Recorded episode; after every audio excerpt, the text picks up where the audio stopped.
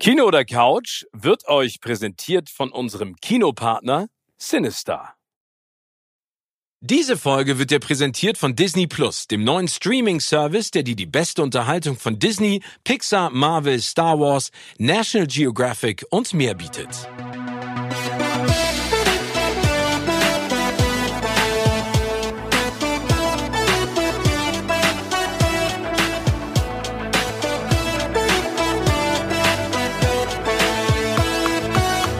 In meinem Podcast Kino oder Couch treffe ich jede Woche prominente Menschen aus den unterschiedlichsten Bereichen. Egal ob aus dem Sport, Musik, Kino, Serien oder Entertainment Business. Und gemeinsam sprechen wir über spannende Filme, Serien und das Leben. Und es wird die alles entscheidende Frage gestellt, Kino oder Couch.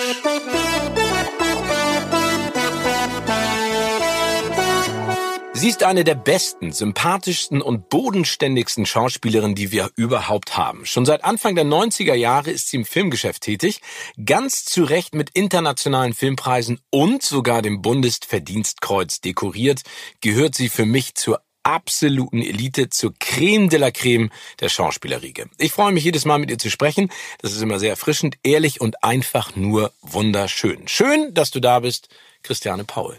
Moin. Hi. Moin, Christiane. Wir starten direkt gleich wieder mit der allerersten Frage. Welches ist der Film deines Lebens und vor allen Dingen warum? Oh Gott, jetzt bin ich wieder total überfordert. Welcher ist der Film meines Lebens? Das, das ist tatsächlich total schwer. Ich finde, das ändert sich im Laufe des Lebens, findest du nicht? Also, ja, total. Es es gibt jetzt so ein paar Filme, die mich so in den letzten Jahren begleitet haben. Das war unter anderem Youth von Sorrentino, den ich total toll fand, den ich erst gar nicht sehen wollte. Ich weiß nicht, ob du den kennst. Ja, den kenne ich. Aus dem Jahre 2015 Caine. ist der, ne? Mit ja, Kane, genau. Weiss, Keitel, glaube ich. Genau, und Paul Dano. Ja. Und das ist so, und äh, den wollte ich zum Beispiel lange Zeit gar nicht angucken, ganz merkwürdig, weil mich das Plakat so abgeschreckt hat äh, in Deutschland. Ich weiß nicht, ob du dich daran erinnerst, da war so eine nackte Frau und zwei ältere Herren, äh, also Michael Caine.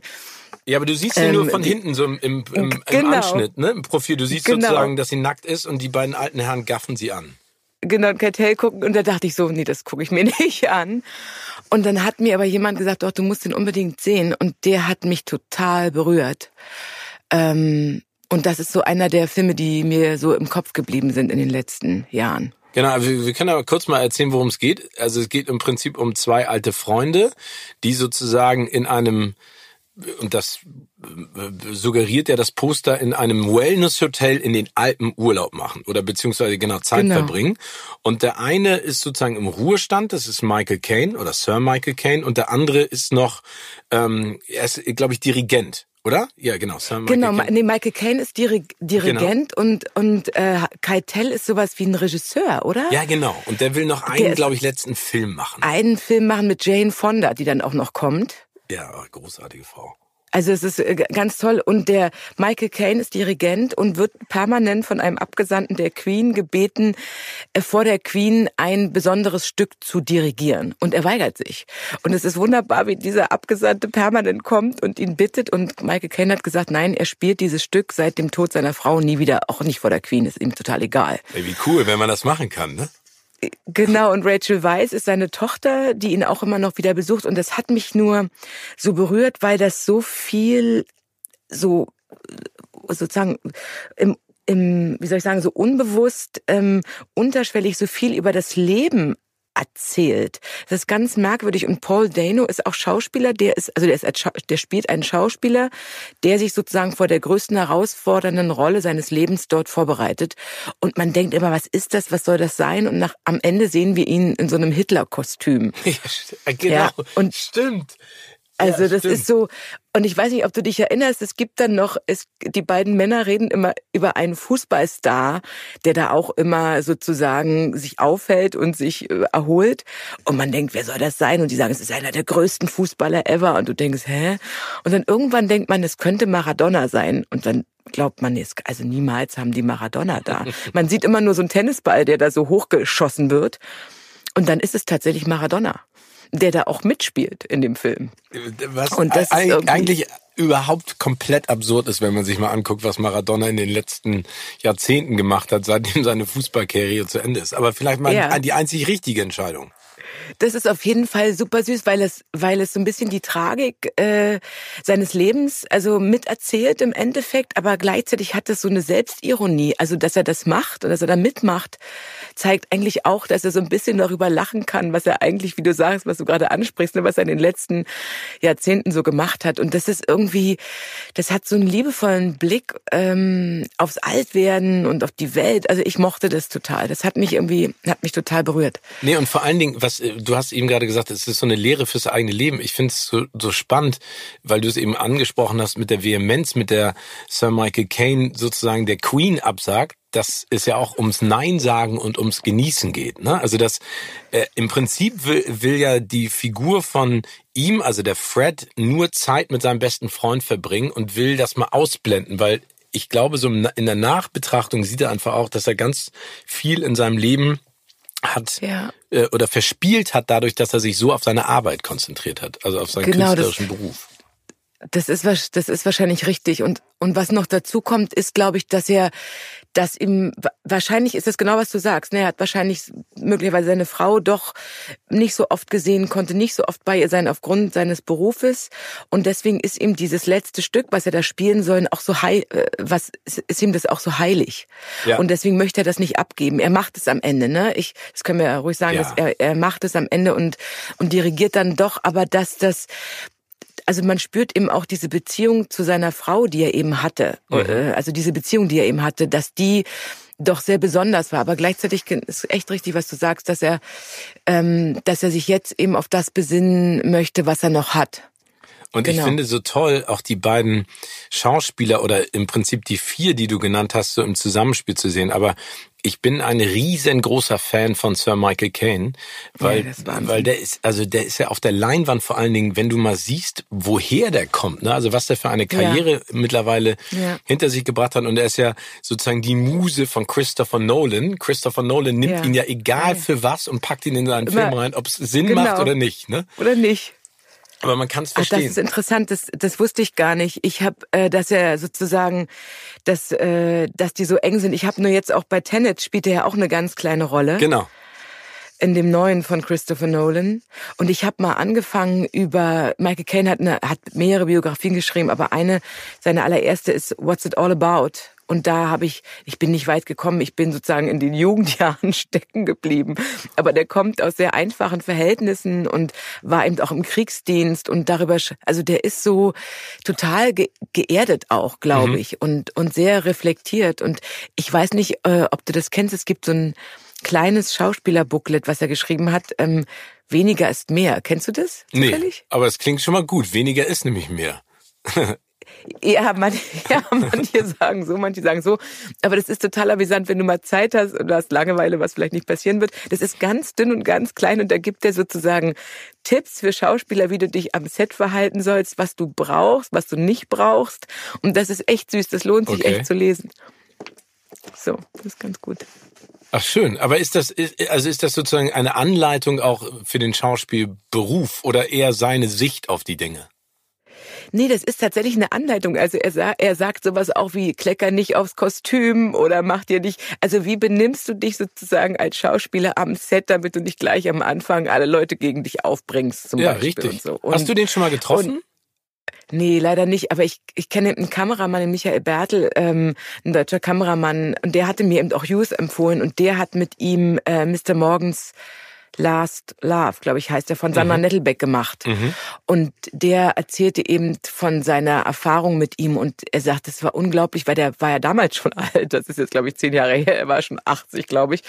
Und er sagte, Michael Caine wäre immer der Erste am Set gewesen, der hätte sich äh, die Räume in Ruhe angesehen. Also der, er sagte, das war ganz interessant, weil der erstmal so die Atmosphäre auch ähm, der Räume aufnehmen wollte, in denen er dann agiert. Also der war total begeistert von dem. Ja, ich finde den, ich habe den ein paar Mal schon äh, treffen dürfen, unter anderem auch bei den Aha. bei den äh, äh, Pressekonferenzen und Premieren zu der Batman-Trilogie von Nolan. Ja. ja. Und ich habe den auch als äh, einen unfassbar wachen und interessierten Menschen kennengelernt, der äh, im Prinzip auf Leute auch total offen zugegangen ist und gesagt hat, ey komm, lass uns das machen, ich hab Bock drauf, wer bist du, was passiert hier? Und das mag ich Toll. gerne. Weißt du, also da war nie so eine Distanz. Ja die er ja auch haben darf, ne? Also jemand von seinem ja, ja, Status klar. und von seiner, ja, von seinem Bekanntheitsgrad. Aber wie gesagt, er war immer, er hatte einfach Bock und und das mochte ich sehr gerne. Er hat so einen schönen britischen Witz. Ne? Also der, der, ja. der, der ist ja bei ihm so ein Mark und Bein übergegangen. Der lässt dann mal so einen Spruch, so einen ganz trockenen raus und so. Und das fand ich ganz toll. Also ich fand, das war ähm, äh, Never Meet Your Darlings in dem Fall äh, total ja. toll, weil weil ich dadurch seine Filme noch mehr mag, weil ich ihn so sympathisch finde. Das ist ja ganz häufig so. Ah ja. Aber ein toller Film. Das ist Film. ja spannend, weil weil das ist weil das ist ja primär gar nicht so das, was er strahlt. Ne, es ist jetzt nicht so, dass man so, dass er dieses wahnsinnig nahbare und sympathische. Das ist ja primär nicht das erste, was einem einfällt bei ihm, sondern es ist diese dieses sehr britische. Der Humor ist da, aber es ist ja spannend, dass du den Oh, wie toll, dass du den getroffen hast. Ja, das ist, äh, also, das, das ist echt das Schöne, das Schöne an meinem Job zeitweise, dass ich solche Menschen wie dich und auch wie Sir Michael Caine oh, dann äh, treffen darf. Aber äh, wie gesagt, ein ganz toller Film und ich finde auch, du hast es richtig gesagt, ähm, das Problem ist, der wird falsch beworben durch das Plakat. Ne? Das Plakat suggeriert ja. irgendwie so, zwei alte Herren machen Herrenwitze in der Sauna genau. über, über Frauen und behandeln die despektierlich und darum geht's überhaupt nicht, sondern es geht ja wirklich Null. um Freundschaft, um äh, das Reflektieren Reflektieren des Lebens und vor allen Dingen in dem Sinne, dass man sich überlegt, äh, was man in Zukunft machen möchte und ähm, und und welche Entscheidungen man auch trifft, ne? Und und wie genügsam und happy man mit seinem Leben umgeht. Und genau, und also hat eben gar nichts damit zu tun. Und Sorrentino, ich hatte sozusagen von Sorrentino dieses Grande Ballezza, das habe ich, oder wie das heißt, das habe ich tatsächlich auch noch nicht gesehen. Also mich hätte sozusagen der Name Sorrentino noch überzeugen können, aber ich habe echt eine Weile gebraucht. Aber dafür habe ich dann, ich weiß nicht, ob du das kennst, ich habe dann The Young Pope geguckt. Oh, dann kommen wir direkt Sorrentino zu deiner Lieblingsserie. Ist. ist das eine, die du jetzt gerade also das ist jetzt Sorrentino durch und durch, ebenso, ne? Genau, das ist Sorrentino durch und durch, deswegen komme ich auch drauf. Ich habe ähm, ich hab beide Staffeln gesehen, ich finde die erste bei weitem besser, die zweite heißt ähm, The New Pope und ist unter anderem auch mit John Malkovich, was der natürlich immer auch wahnsinnig toll ist. Ja. Aber die erste war für mich echt eine Offenbarung, ähm, die also man muss sich da, glaube ich, reingucken und offen sein, weil das am Anfang so ein bisschen skurril losgeht und man nicht weiß, äh, The Young Pope, gespielt von echt dem wunderbaren Jude Law, man weiß am Anfang nicht, er als junger neuer Papst, was was ist das jetzt für ein Typ? Ist das jetzt ein ist das ein Psychopath oder was ist das für ein Mensch? Und im Verlauf dieser einzelnen Folgen nimmt ein das so, also die ganze Geschichte, der räumt dann auch mit der katholischen Kirche auf, der versucht sozusagen auch das ganze also die, wir mal, die, die ganze katholische Kirche in ihrer Außenwirkung zu verändern, das Papstbild zu verändern und gleichzeitig gibt's auch, wird Missbrauch diskutiert und spielt eine Rolle in der Serie. Und das ist alles so, also und auch Freundschaft spielt eine große Rolle. Es hat mich total auch ähm, bewegt tatsächlich und wird eben zum Teil so, Sorrentino benutzt eben so überzeichnete Bilder manchmal. Und das, ja, das fand ich ganz toll. Ich auch. Und vor allen Dingen, was ich daran so spannend finde, weil Sorrentino ist ja äh, Italiener. Das ist die ja. teuerste, also die erste Staffel ist die teuerste italienische Serie aller Zeiten gewesen. Ah, okay. 45 Millionen Dollar hat die ganze Staffel Wahnsinn. gekostet. Und nichts davon ist im Vatikan gedreht worden, sondern ja. alles in Rom, Studio. ja, genau, in den äh, Cinecittà Studios. Cinecittà, genau, ja, da war ich schon mal. Da warst du schon mal. Hast du auch was gedreht? Da habe ich gedreht mit Theo Angelopoulos und actually mit Willem Dafoe. Den habe oh. ich da oh. geküsst in Cinecittà. Hey. Das war sehr lustig, das erzähle ich immer wieder gern. Wieso, wie, wie, Auf jeden Fall kenne ich Cinecittà. Also warum, war, warum war das lustig, weil es komisch ist? Na, weiß ich nicht, das war für mich auch ein bisschen aufregend, muss ich ehrlich sagen. Aber wie geht meine, man denn, wie, macht, wie, ja, wie, wie bereitet man denn einen Kuss mit Willem Dafoe vor? Gar nicht, man, man macht's ein, man macht's Wirklich? einfach. Und ich glaube, Theo hat dann noch zu Willem gesagt, jetzt trau dich mal. Es war ganz süß. Okay, das heißt, ihr also habt in keinster Art und Weise vorher drüber gesprochen, sondern einfach gesagt, komm, wir müssen uns küssen, jetzt küssen wir uns. Jetzt genau, irgendwie so war's. Jetzt werde ich rot. ja, aber Egal. ist doch gut. Aber, aber, das wollte ich gar nicht. Also genau, nee. Shineshita, wir können, wir können wieder zum Vatikan kommen. Ja, aber, aber ich, nee, aber wir kommen gleich nochmal auf den Kurs mit Willem Defoe zurück. Aber ich finde es eben so spannend. Also ein Italiener macht eine Serie über, äh, sag ich mal, etwas, was so verankert ist in der italienischen Gesellschaft, aber dann ja. trotzdem mit einem so kritischen und abstrusen und kreativen Blick drauf. Ne? Also die katholische Kirche in diesem Licht darzustellen, vor allen Dingen mit äh, Jude Jude Law und es gibt ja auch den ja. Opener für die zweite Staffel, wo er in dieser hautengen weißen äh, Badehose, Badehose ja. über den Strand läuft. Ja. Und ich meine, da kann man schon so ein bisschen, ich kann verstehen, warum das so ein Magnet ist für Frauen und Männer, der Jude Law. Der strahlt schon echt was aus. Das ist beeindruckend. Aber ich finde es spannend, dass die sich darauf eingelassen haben. Also, dass die gesagt haben, wir machen eine Serie wie, wie The Young Pope. Und ich finde auch, dass die erste Staffel besser war, weil, weil ich glaube, die kam so um die Ecke geschossen und keiner wusste so richtig, was da passiert. Und in der zweiten war die Erwartung schon so hoch, dass man die vielleicht auch gar nicht mehr erfüllen kann. Ja, ich finde, er ist sich irgendwie nicht so richtig treu geblieben in der zweiten. Also mir waren es tatsächlich auch zu viel nackte Frauen, sorry to say. Also mir war das irgendwie, ich habe das nicht verstanden so richtig, was war. Und ich hat, ich finde, er hatte nicht so eine Stringenz in dem, was er eigentlich erzählen wollte. Also ich mochte die Geschichte total mit Malkovich und Cécile de France, ne, die da, mhm. die sozusagen die PR-Beraterin des Papstes spielt. Und auch so ein bisschen, ne, was, was du ja auch erwähnt hast, dass man so ein bisschen Einblicke in dieses ganze Papstleben bekommt. Wie ist diese Wahl zum Papst und so weiter. Aber ich fand eben im ersten, das war wie so eine Symphonie für mich, die so perfekt, wo alle Töne harmonieren. Diane Keaton als sozusagen Nonne, die ihn großgezogen hat, die er sich ranholt, dann sein bester Freund, mit dem er, ich weiß nicht, ob du dich erinnerst, es gibt eine Szene in der ersten Staffel, wo er mit seinem besten Freund dann aus dem Vatikan rausschleicht und irgendwo in hm. so eine in, in so ein äh, Café in so eine Bar abends geht ja. Und ähm, und die sitzen da und es hat und dann kommen die morgens beide vollkommen angetrunken zurück zum Vatikan und Dein Kieten steht da schon quasi wie früher in dem Waisenhaus sozusagen steht schon und wartet auf die beiden Ausreißer ja und sagt Jungs ähm, das kommt jetzt aber nicht normal vor dass ihr hier irgendwie nachts ausbüchst aber genau so stellt man sich das doch vor oder? Also, ja aber das genau das, genau. das ist so liebevoll weißt du Finde ich auch. Also, aber ich finde, ich finde, das Schöne ist, dass es ja ähm, nichts ist, was man jetzt nicht so erwarten würde eigentlich. Man hofft genau, ja auch, absolut. dass es so ein bisschen menschlich ist, ne? Also neben all dem Ja, und gleichzeitig Quatsch. hat hat diese hat auch dann diese, sag mal, diese Übertreibung. Ich weiß nicht, ob du dich erinnerst, das ist auch in der ersten Staffel, wo er nach Afrika fliegt. Ja und ähm, diese eine Nonne aufsucht, die offensichtlich korrupt ist und äh, die Leute um sie herum alle drangsaliert und ähm, alles zu ihrem persönlichen und finanziellen Vorteil macht. Und er spricht am Anfang, äh, so glaube ich, mit der Presse nicht und er spricht auch, er wird da von einem Staatsmann eingeladen. Zu der Veranstaltung geht er auch nicht richtig, sondern lässt nur äh, gibt nur irgendwie ein, per Lautsprecher irgendwie eine, äh, eine Ansprache raus. Das ist total überraschend. Und diese Nonne, er betet dann, wenn er zurück ist, wieder in Italien, glaube ich, er betet und diese Nonne stirbt. Ähm, die sozusagen da das Wasser zurückhält, die Leute nicht versorgt und so weiter. Und das hat so eine, das hat so viele Metaebenen, die er verbindet und Jetzt kann man sagen, okay, er darf nicht beten und jemand stirbt, ist vielleicht ein bisschen schwierig. Aber gerade, weißt du, das ist so unerwartet und nicht politisch korrekt. Und das ist irgendwie das Tolle. Und das finde ich auch gut. Hast du zufällig den Film ähm, The Two Popes, die zwei Päpste gesehen mit ja. Anthony Hopkins ja. und Jonathan Price? Ja. Der im Prinzip auch genau so in die Richtung spielt, natürlich jetzt viel offizieller, ne? Aber das, also dass man äh, so in dieses Leben eintaucht und vor allen Dingen so ein bisschen Gefühl dafür kriegt, was das auch bedeutet, da im Vatikan zu sein, beziehungsweise was, das auch bedeutet, äh, wie so eine Papstwahl, was du eben ja auch gerade beschrieben hast, äh, vonstatten geht. Und deswegen finde ich es ganz toll, dass äh, also zum Beispiel bei äh, The Young Pope sich äh, Fiktion und Realität so mixen, dass du manchmal nicht weißt, ist es wahr oder ist es einfach eine ja. Projektion von Sorrentino auf die Welt, die da existiert? Und das macht mir ganz viel Spaß, weil dann möchte ich noch mehr wissen.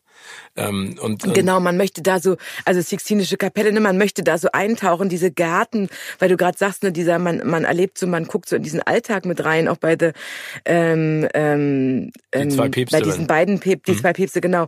Und dass man dann, wo du dann denkst, oh, Jude Law, der geht quasi in seinen Garten und geht den ganzen Tag spazieren. Ja, genau. Was macht er da eigentlich? Ja, genau. Weißt du, so was, was, was, und dann gleichzeitig weißt du, haben die, und das, das merkst du bei den zwei Päpsten eben auch, worüber die verhandeln, ne, das ist eben so elitär elitär und gleichzeitig trotzdem so wichtig für unsere Zivilisation, dass sich Leute, also ich meine, die Kirche hat sicherlich äh, tausend Kritikpunkte, die man auch wirklich ernsthaft besprechen muss und wahrnehmen muss, alles klar. Aber trotzdem halten die sozusagen, also was die philosophisch erarbeiten für den Erhalt der Gesellschaft, ist trotzdem so wertvoll.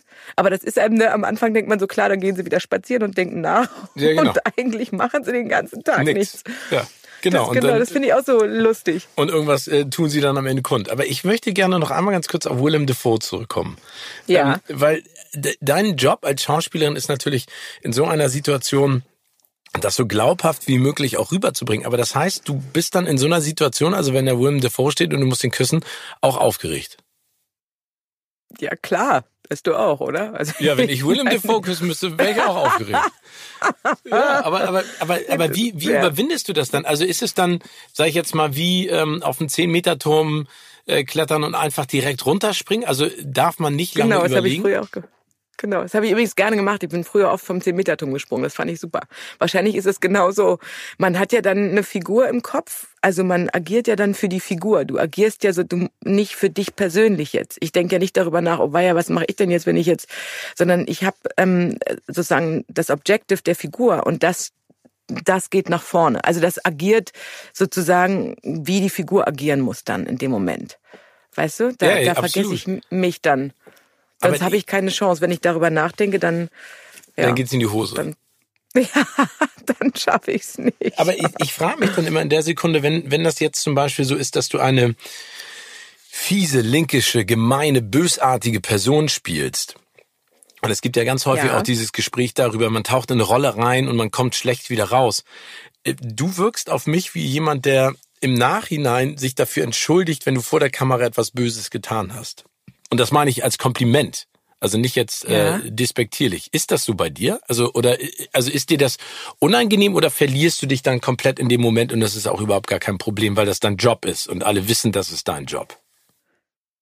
Ähm, das kommt drauf an, wie persönlich man diese Botschaften sozusagen in der Figur überbringen muss. Also ich habe ich hab mal vor Jahren mit Corinna Harfuch zusammen für einen Fernsehfilm, den Urs Egger äh, gemacht hat, der leider verstorben ist ähm, dieses Jahr, ähm, habe ich eine Frau gespielt, die ihr Kind schwer misshandelt. Ich glaube, da haben wir schon mal, habe ich das schon mal erzählt? Ich weiß nee. nicht. Auf jeden Fall ist das ist das äh, echt eine krasse Figur gewesen, weil ich wirklich tief mich mit sozusagen mit mir selber in so einer Situation, also wie weit, was muss passieren, dass ich das mache und dass die Figur sozusagen, dass das, dass ich die Grenze zur Figur verliere und dass das möglich ist.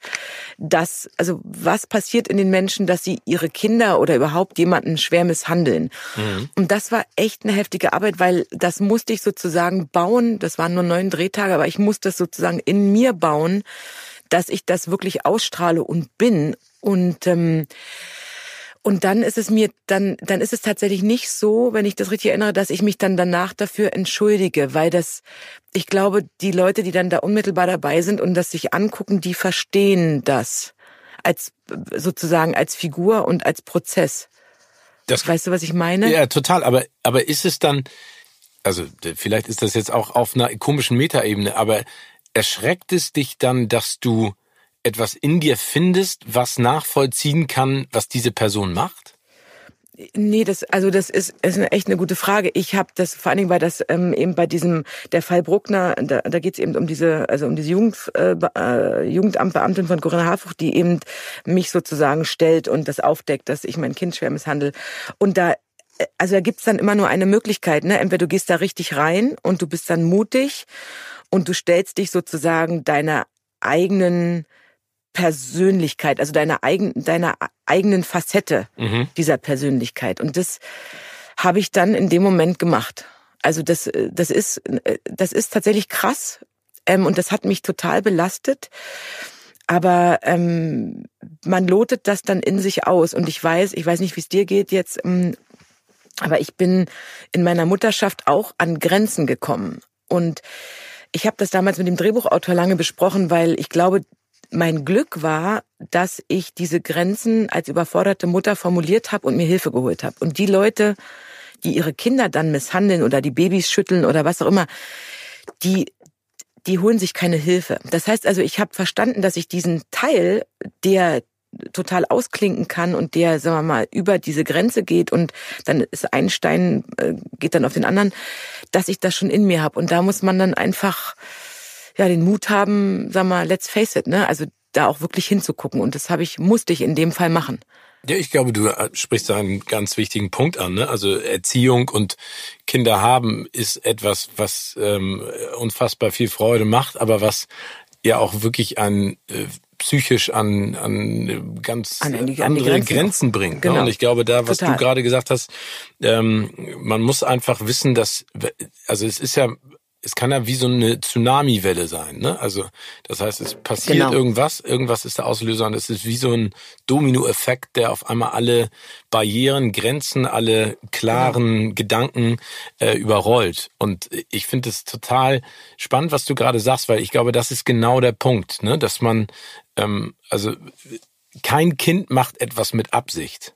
Ich glaube, das ist nein, ja nein, also das, die Kinder sind ja genau, aber das ist ja glaube ich ganz ja, aber es gibt schuld, ja ganz ne? viele Eltern, die da etwas reinprojizieren und etwas bewerten, so. ne, und sich dann ja. persönlich angegriffen fühlen. Und wenn du dann sagst, aber du bist doch, du bist keine Ahnung Mitte 20 oder Mitte 30 oder Mitte 40 und fängst du auf einmal an, wütend auf ein vier, fünf, sechs, sieben, achtjähriges Kind zu werden. Das ist völlig absurd im Verhältnis. Aber, aber ich finde es spannend, dass, dass du an diesen Punkt ge gekommen bist, auch bei dieser Rolle. Und ich glaube, das ist ja auch das Faszinierende und was dich auch als Schauspielerin so äh, wahnsinnig gut macht, ne? dass du äh, dich diesen Ängsten und diesen Herausforderungen stellst. Aber merkst du denn, dass jetzt auch im Laufe deiner Karriere da die Lust, dich noch extremer auszuprobieren, größer wird, weil du einfach auch schon richtig viele Facetten deiner Schauspieler, deiner Schauspielkunst gezeigt hast? Oder sagst du, nee, ich weiß einfach viel klarer, was ich jetzt will?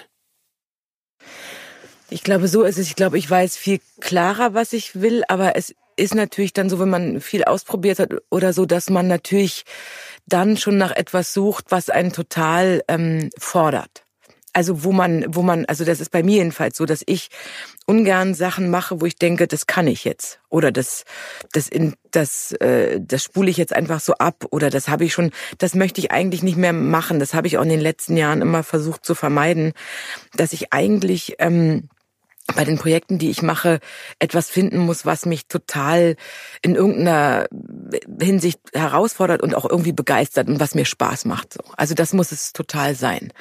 Wird es denn schwieriger auch, und das ist auch wieder eine Frage, die einfach in, in unsere Zeit gehört, ähm, ist es denn schwieriger für dich als, ähm, als ältere Frau, als ältere Schauspielerin? Ja, ähm, älter ist auch schön. Ja, ja. aber du, du, du meinst, äh, du weißt, ja, ja, ich, ich weiß meine, genau, ne? wie also, du es meinst, ist total äh, okay. Ähm, ja. äh, Rollen zu bekommen, also siehst du da, äh, dass die Vielfalt einfach auch noch da ist, diese Möglichkeiten auszuprobieren, oder ist es ein Kampf?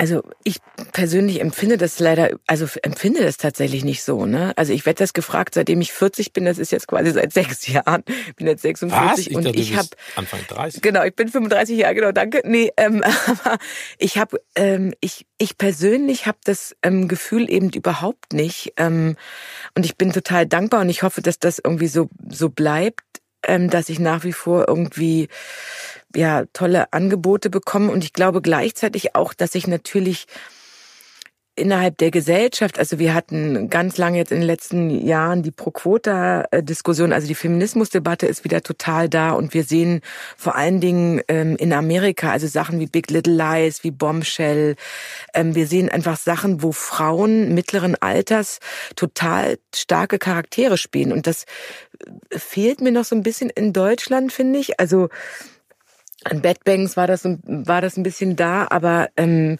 weil eigentlich in der Gesellschaft die Frauen ja in total, sag mal, wichtigen Positionen sind und das sind alles Frauen mittleren Alters oder älter. Und irgendwann ist das Fernsehen oder auch der Film gezwungen, das abzubilden. Frankreich macht das total, ne? Die haben das ja, äh, die kultivieren das total und Amerika hat das eben auch, weil sie verstehen, dass das System oder sagen wir mal gesellschaftsrelevant ist. Und das ja, wird hier irgendwann auch, äh, denke ich, noch mehr angekommen sein. Und dann wird es noch mehr, noch mehr als das, was wir jetzt gerade haben. Ja, es ist ja auch völlig absurd, ehrlich gesagt, dass es nicht so ist.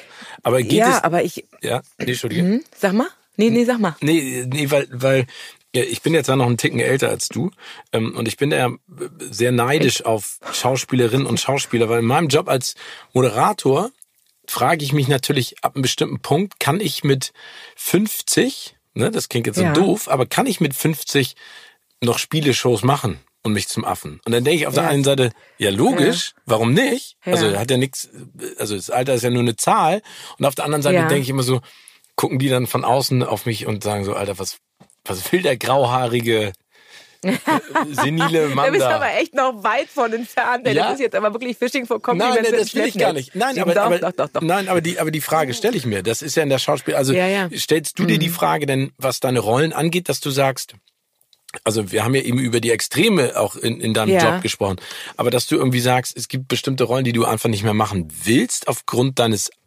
Alters jetzt oder ist das völlig egal? Also wenn die Rolle kommt und du kannst dich damit äh, äh, warm spielen, dann ähm, dann machst du's. Ja, nee, ich glaube so konkret, also ich verstehe das, was du denkst, total. Ich habe das auch. Also ich habe das sozusagen in einem Gedanken wie, also weil man sich selber nimmt man sich ja nicht so wahr. Ne? Ich bin jetzt irgendwie 46, das heißt, ich bin eine Frau mittleren Alters und ich selber fühle mich immer noch wie, wie Anfang 20, wie Ich auch. als Studentin. Ja, das ist cool. Ich, dem auch. Fahrrad- ich bin jetzt auf dem Fahrrad hierher gekommen und dachte so, genau so war es eigentlich schon immer. Und man selber, also ne, man denkt irgendwie so, man ist, hat sich überhaupt nicht verändert. Und gleichzeitig ist aber der Blick natürlich von außen, ne, bin ich eine Frau mittleren Alters, die auch so aussieht. Und das heißt, ich muss in mir selber sozusagen mein eigenes Bild, also ich muss mich in das, ich, ich muss mir darüber klar sein, wer ich wirklich, wer ich wirklich bin. Oder und Weißt wer du ich sein will. Naja, das ist ein Prozess, glaube ich, aber ich glaube, das ist damit, das ist das, was du sagst. Weißt du, äh, äh, hüpfst du sozusagen da immer noch mit Spieleshows rum oder sagst du, nee, ich finde das aber cool, weil ich bin das und das kann ich auch mit Mitte 50 oder mit 60 machen in, in der Art und Weise, wie ich es eben mache. Und ich glaube, dass, dass der Prozess eben ist, wie, wie werde ich mit mir selber alt? Also wie kriege ich das balanciert? Dass die Außen- und Innendarstellung stimmt. Weißt du, dass ich jetzt nicht mehr denke, hupf die Geige, ich bin die junge Studentin, sondern dass, ich, dass mir schon klar ist, dass die Leute mich sitzen, wenn die mich sehen. Und dass ich eben nicht mehr 21 bin. Und ja, aber das, ich finde glaube das ich, gar muss nicht. man. Also ich möchte auch gar nicht mehr 21 sein, ehrlich gesagt. Nein, darum, Na, darum geht's nicht. Ich ja. will nur sagen, dass man, dass man, dass ich sozusagen mir auch klar, also das kann ich ja nur für mich sagen, dass ich mir auch klar sein darüber muss, welche Ausstrahlung man ha hat Mhm. und wer, wer man jetzt eigentlich ist und wie, und- man macht sich darüber, glaube ich, schon Gedanken. Ich meine, das sagst du ja auch. Wie gehst du sozusagen die nächsten, sagen wir mal, 15 Jahre an? Wie soll das aussehen? Wie soll, wie soll der Mann sein, der diese, der diese Show moderiert? Wie soll der aussehen? Und ich glaube, dass man sich darüber durchaus Gedanken machen kann. Und wenn man da einen guten Weg findet, dann kann, kann ich vielleicht auch noch Liebesszenen mit, mit 50 Ja, logisch. Noch. Nee, ich meine mal, das sind ja auch so Fragen. Das ist die Frage, also ab wann wird's dann albern bei mir? Man sagt, ey Leute, jetzt, äh, jetzt wird's irgendwie gerade schwierig. Bis, äh, oder sagt man, also ne, das hat damit zu tun, glaube ich, wie man sich da dahingehend entwickelt und wie bewusst man sich das macht. Ja, aber ich glaube, also du hast ein paar Punkte angesprochen, die ich ganz wichtig finde. Also Nummer eins, ich glaube, es geht auch im Film immer darum, wie wird man in Szene gesetzt. Das klingt immer so banal, aber ich glaube, wenn du jetzt Liebesszenen ansprichst, ne, dann geht es ja auch darum, in welchem Kontext passiert das, wie wird das auch, ne, also wird es schön Ja, genau, na dargestellt, normal, real Klar. dargestellt. Und ähm, Ja. ich glaube, also der Begriff mittleren Alters, finde ich, klingt grauenhaft. Das klingt wie Mittelalter. Also Gut, wir nennen es jetzt mal, wir sind in unserer Prime. Weißt du? Okay, Da- da- oh gut. Ne? Und ich, ich glaube auch, dass, Ja. dass wir jetzt im Vergleich auch zur Generation unserer Eltern ähm, ja auch anders andere. Prime-Menschen sind. Ja, ne? ja. Ähm, aber ich, ich finde es auch ganz spannend. Also ich, das, das Komische ist, diese Gedanken habe ich jetzt ja auch erst seit ein paar Jahren. Und ich frage mich immer die ganze Zeit, äh, kommen diese Gedanken mit dem Alter, weil man sich selber irgendwo sieht und dann denkt so, kann man das überhaupt machen? Auf der anderen Seite denke ich immer so, wer sagt einem denn, dass man es nicht machen kann? Also ich merke immer mehr, dass es so gewisse Dinge und äh, äh, Grenzen und Sachen gibt in, in unserem Entertainment-Business, wo mir gesagt wird, aber das muss so sein. Und dann denke ich immer so, aber warum muss es denn so sein? Genau. Das ist aber, das finde ich auch total, dass man sozusagen sich nicht von außen limitieren lässt, ne? Das finde ich auch total wichtig. Und das ist ja, sag mal, in diesen kreativen Berufen, den, den du ja auch hast und ich habe, dass man sozusagen ähm, immer wieder sich, sag mal, sich, dass man sich A nicht einengen lässt und dass man sich aber immer wieder trotzdem nochmal bewegt. Weißt du, ich glaube, das ist total wichtig, dass man das irgendwie gegencheckt und da einen ehrlichen Blick auf sich behält. Und ich glaube, das ist eben nicht so einfach. Weißt du? Weil das erfordert dann auch den Mut zu sagen, okay, bin ich das noch oder bin ich das eben nicht mehr? Und wenn ich das nicht mehr bin, was mache ich denn dann? Also das muss ich ja, ne, das muss ich mir auch sagen, wer, ich bin eben nicht mehr sag mal, das, das Mädchen aus Baustelle oder wie auch immer, das kann man ja, sondern ich bin jetzt eine, eine Frau und was ist das für eine Frau? Mhm. Was strahlt die aus? Wo will ich mich sehen? Was glaube ich, was ich sein kann? Und da muss man, ich, also das glaube ich, dass man, wenn wir sagen wir, uns in diesen Berufen, die ja doch auch eine gewisse Schnelllebigkeit haben, wenn man da eben langfristig bleiben will, dann, dann, dann muss man, ohne dass man hektisch wird und permanent eine neue Idee hat, muss man das irgendwie, muss man da beweglich bleiben und auch ehrlich zu sich. Ich glaube, das ist total wichtig. Also, und ich finde ganz wichtig auch, also weil, weil das ist ja auch eine gesellschaftliche, eine gesellschaftliche Hürde oder Bürde, dieses immer nach vorne schauen. Ich glaube, ganz wichtig ist einfach, um so eine Frage beantworten zu können, nach hinten zu gucken und zu reflektieren. Ich glaube, ich, also ich weiß nicht, ob man jemals eine Antwort auf diese Frage finden kann, wer ich wirklich bin, weil, wie du auch vorhin schon gesagt hast, das ändert sich ja auch mit dem Alter, sag ich mal, ne? dass man genau. auf einmal merkt, wohin geht das. Aber ich merke immer mehr, dass, dass mich meine Vergangenheit ähm, auch sozusagen nicht, nicht jagt im, im Negativen, sondern dass ich ganz viel an Dinge denke, die ich getan habe, um mehr darüber zu erfahren, wer ich jetzt bin und wer ich sein möchte. Genau, das ist aber super, ne, wenn das so ist. Also gen genau so, das, das, das, das baut sich, also das wird, das ist quasi, darauf baust du das auf, ne? Oder das, dadurch wirst du der oder bist du der, der du eben bist. Und, Und ich hoffe, ich habe noch lange Zeit, diese Frage ja. zu beantworten.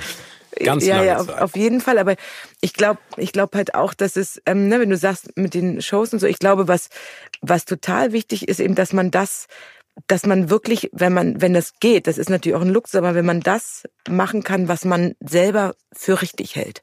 Weißt ja. du, was ich meine? Also, Total. dass man mit sich dabei immer noch äh, im Reinen ist. Und das ist ja auch nicht selbstverständlich. Also es gibt ja so viel Zwänge, die man hat, die, die wir alle haben. Und dass man das irgendwie noch machen kann, ja und Pflichten. Man denkt immer, man hat so viele Pflichten. Ja.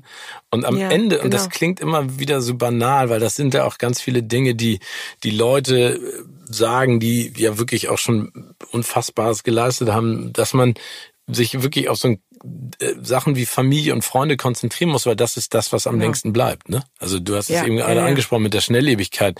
Also meinen Freunden ist es ja egal, was ich jetzt am Ende mache. Ähm, Hauptsache, genau ich bin sozusagen in deren Leben und sie sind in meinem Leben, aber das, Richtig. man lässt sich vor allen Dingen auch in unserer Branche einfach ganz häufig davon leiten und von außen in irgendeiner Art und Weise beeinflussen, weil einem jemand sagt, du musst das jetzt machen oder das und es ist völliger Bullshit am Ende, ne? Genau, und, und dann, äh, genau, das ist, was du sagst, ne? das ist letztlich das Einzige, was, was tatsächlich zählt.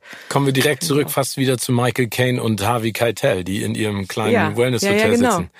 Das mache ich auch Lustig. irgendwann mal. Ich setze mich auch in ein Wellness-Hotel in unterschiedlichen Pools. Du mit deinen Freunden und ich mit meinen Freunden genau. und dann winken wir uns immer und dann erinnerst du noch, Christiane, als ja, wir genau. damals. Genau. Und dann ja, kommt genau, irgendein Zivildienstleister und hebt mich aus dem Pool raus und trocknet mich ab und, und trägt mich dann hoch aber in mein dann, Zimmer. Aber ist auch schön. Das ist erst noch, genau, das dauert aber noch das ganz dauert noch ein bisschen. schön lange. Äh, Christiane, nochmal zurück zu äh, der Serie und auch ähm, dem Film, den du genannt hast. Wir leben jetzt ja in herausfordernden fordernden Zeiten, wie man das so schön sagt. Bist du denn immer noch Team Kino oder bist du eher Team Couch? Ja, ist tatsächlich ähm, schwierig, ne, im Moment. Also ich war tatsächlich jetzt schon äh, ich weiß, zweimal im Kino, seitdem Corona vorbei ist. Ich habe einmal einen, einen, Jugendfilm gesehen, äh, Into the Beat heißt der, glaube ich, und der andere, den ich gesehen habe, ist Tenet von Christopher Nolan. Into the Beat ist der, ist der deutsche Tanzfilm. Genau, ist der deutsche Tanzfilm, der echt auch süß gemacht ich ist. Ich finde ihn tolle, super. Ja, ja, ich habe den mit meinen Kindern gesehen und wir sind echt, es gibt einen so einen Move, ich weiß nicht, ob du dich erinnerst, wo die so alle, wo die ganze Gruppe so hochspringt. Ja. Ganz am Anfang. Und da denkt man so, wow. Power. Ist super gut. Und also und dann habe ich halt Tenet gesehen. Also es ist halt wahnsinnig schwer im Moment für die Kinolandschaft, ja. Also es tut mir so wahnsinnig leid, dass es, ich weiß nicht, ob du es geschafft hast, schon ins Kino zu gehen. Man muss sich halt online anmelden, man muss sagen, wer mitkommt, man muss sagen, äh, von dem, der mitkommt, wo er wohnt, äh, in welcher Beziehung du, du, äh, du zu dem stehst und man kann halt nur begrenzt Plätze buchen und das ist so absurd, also für die gesamte Kulturlandschaft, wenn du dann in einem ICE bist in der zweiten Klasse und die Leute sich stapeln und du denkst irgendwie, warum kann das Kino nicht normal aufmachen, wenn ich in einem Zug und in einem Flugzeug die Leute alle nebeneinander und übereinander sitzen habe? Das verstehe ich irgendwie du nicht so sprichst mir aus dem Herzen. Ich bin gestern Abend, glaube ich, das dritte Mal in den letzten sieben Monaten geflogen, ne? weil ich einfach ja. keinen Bock drauf habe. Das macht, das macht mich irgendwie fertig. Und ich habe es ja. nicht verstanden, warum eine Maschine komplett voll besetzt ist. Ne? Und ja. ich glaube auch nicht an die unfassbar saubere Luft äh, in einem Flugzeug. Und es geht nicht im Theater, es geht nicht auf Konzerten, es geht nicht in Kinos, äh, es geht nicht in Restaurants in der Art und Weise. Und ähm, ich meine, guck dir das an, Yoga-Studios oder Fitnessstudios. Also so viele Dinge, die ja, sag ich mal, genau. in den Freizeitbereich und wie du schon auch angesprochen hast, die, die, die kulturelle Seite Kultur ist ein ne, Riesenproblem. Ne, unseres ja. Lebens. Da, das ist mir auch ein absolutes Rätsel. Aber ich war im Kino. Ich ja, finde es auch ähm, ich sag mal so, ich, ich, mag, ich bin immer noch total, ich bin ein riesen Kinofan. Das werde ich auch immer ja. bleiben. Das ist für mich immer noch eine, ein, ein Zuhause, ein Ort, an dem ich mich äh, pudelwohl fühle mit dem entsprechenden Film und auch mit der Gesellschaft um mich herum. Ähm, und deswegen nehme ich diese Hürde mit dem, äh, mit dem Anmelden und mit dem dann anders ja. da reingehen und so, weil, weil ich einfach dieses Gefühl liebe. Und es war auch genauso, immer noch. Also es hat mich nicht in dem, in der Erwartungshaltung, in, in diesem Wunder, das ich dann da erlebe, eingeschränkt. Ich fand es natürlich schade, darf dass nicht fragen, so viele. Was du geguckt hast? Ich habe auch Tenet geguckt. Ah, du hast auch Tenet geguckt. Tenet hm. geguckt und Bohemian Rhapsody habe ich geguckt. Ah ja, okay, aber den, Gab's den jetzt noch? Aber der ist, aber der ist, ist schon ein bisschen her, Bohemian Rhapsody. Ja, genau, aber die haben ja jetzt in der Zwischenzeit, als so wenig Filme neu gestartet sind, ah. auf alte Filme sozusagen, ah. oder alte in Anführungszeichen, okay. ne? Der ist jetzt ja. auch zwei Jahre alt, ähm, ja. nochmal gezeigt. Ne? Also das war schon ganz spannend. Ja. Ich meine, es war auch eine tolle Zeit. Äh, Autokinos kamen wieder raus, ähm, äh, genau. äh, sind gehypt worden. Das ist ja auch etwas, was meine Jugend geprägt hat. Aber ich finde Team, also ich bin äh, Team Kino. Ähm, ich gucke natürlich gerne zu Hause auch, aber du bist auf jeden Fall auch, wenn die Möglichkeit ist, eher Kino, weil, weil das ist für dich ja. das Nonplusultra. Absolut, aber das, das Problem ist natürlich, dass das im Moment so an unserer Alltagsrealität vorbeigeht. Ne? Also nicht nur wegen Corona, sondern auch natürlich durch Arbeit und Familie. Also das kennst du ja auch. Und dadurch ist es natürlich schon wahnsinnig schwierig, überhaupt sozusagen äh, einen Abend im Kino zu verbringen. Also inzwischen sind meine Kinder so alt, dass wir im Tenet haben wir sozusagen richtig wie ein Event gefeiert. Da waren alle, ähm, ich habe noch zwei ähm, Beutekinder, wie man so schön sagt, dass wir quasi mit allen vier Kindern im Kino waren. Und das war natürlich super, weil man auch durch die Zeiten jetzt durch Corona natürlich alle waren zu Hause, man konnte nichts machen, man konnte eben auch nicht mal was erleben außerhalb von zu Hause. Es war eben wahnsinnig trist auch auf eine Art. Dann war jedes Puzzlespiel schon gepuzzelt, jedes Spiel gespielt. und da haben wir, also haben wir uns wahnsinnig gefreut auf Tenet und das war echt toll, dass wir das machen konnten. Wie fandst du ihn denn? Oder wie fand deine Familie denn den? Da gibt's ja auch ja, kontroverseste Meinungen es ist total abgefahren. Wir haben danach noch wirklich abends spät gesessen und ewig diskutiert. Es war total lustig, weil wir, weil wir nicht so richtig, weil wir, wir haben ihn tatsächlich auf Deutsch gesehen, weil wir dachten, das in Englisch kriegen wir nicht zusammen alle hin. Also das wird zu kompliziert, weil wir Nolan mit, der immer mit verschiedenen Zeitebenen arbeitet und mit verschiedenen Realitäten manchmal, das wird, also haben wir gedacht, nee, das machen wir besser auf Deutsch. Und dann haben wir echt noch danach, haben wir noch Making-of gegoogelt und haben fest, also das, was ich auch über Nolan wusste, dass der, weißt du das, dass der alles wirklich baut und wenig mit, mit äh, CGI und Bluescreen arbeitet?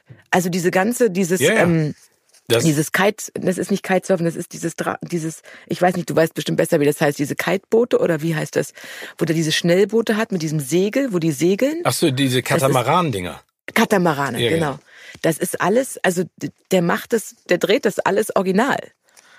Und das ja, ich meine, der hat einen Jumbojet gekauft, ne? Das äh, ja, extra und den hat er da reinfahren lassen. Ja, ich habe ich habe mit Christopher ah. Nolan dazu ein In äh, Interview geführt, ne? Und da habe oh. mit ihm gesprochen und meinte so, äh, das ja. muss ja sein wie so ein, so ein Kind im Spielzeugladen, wo du dir alles ja. aussuchen darfst. Und dann hat er gesagt, das ist ganz spannend, weil seine Frau produziert das Ganze immer.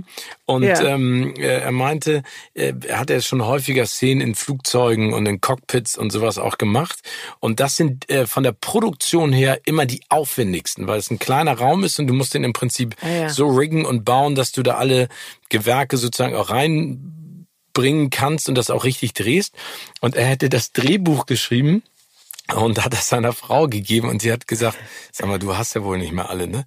Ich meine, so, du weißt doch, dass das die teuersten Geschichten sind, mit Flugzeugen irgendwas zu machen. Wieso schreibst du dann eine so riesen Szene da rein?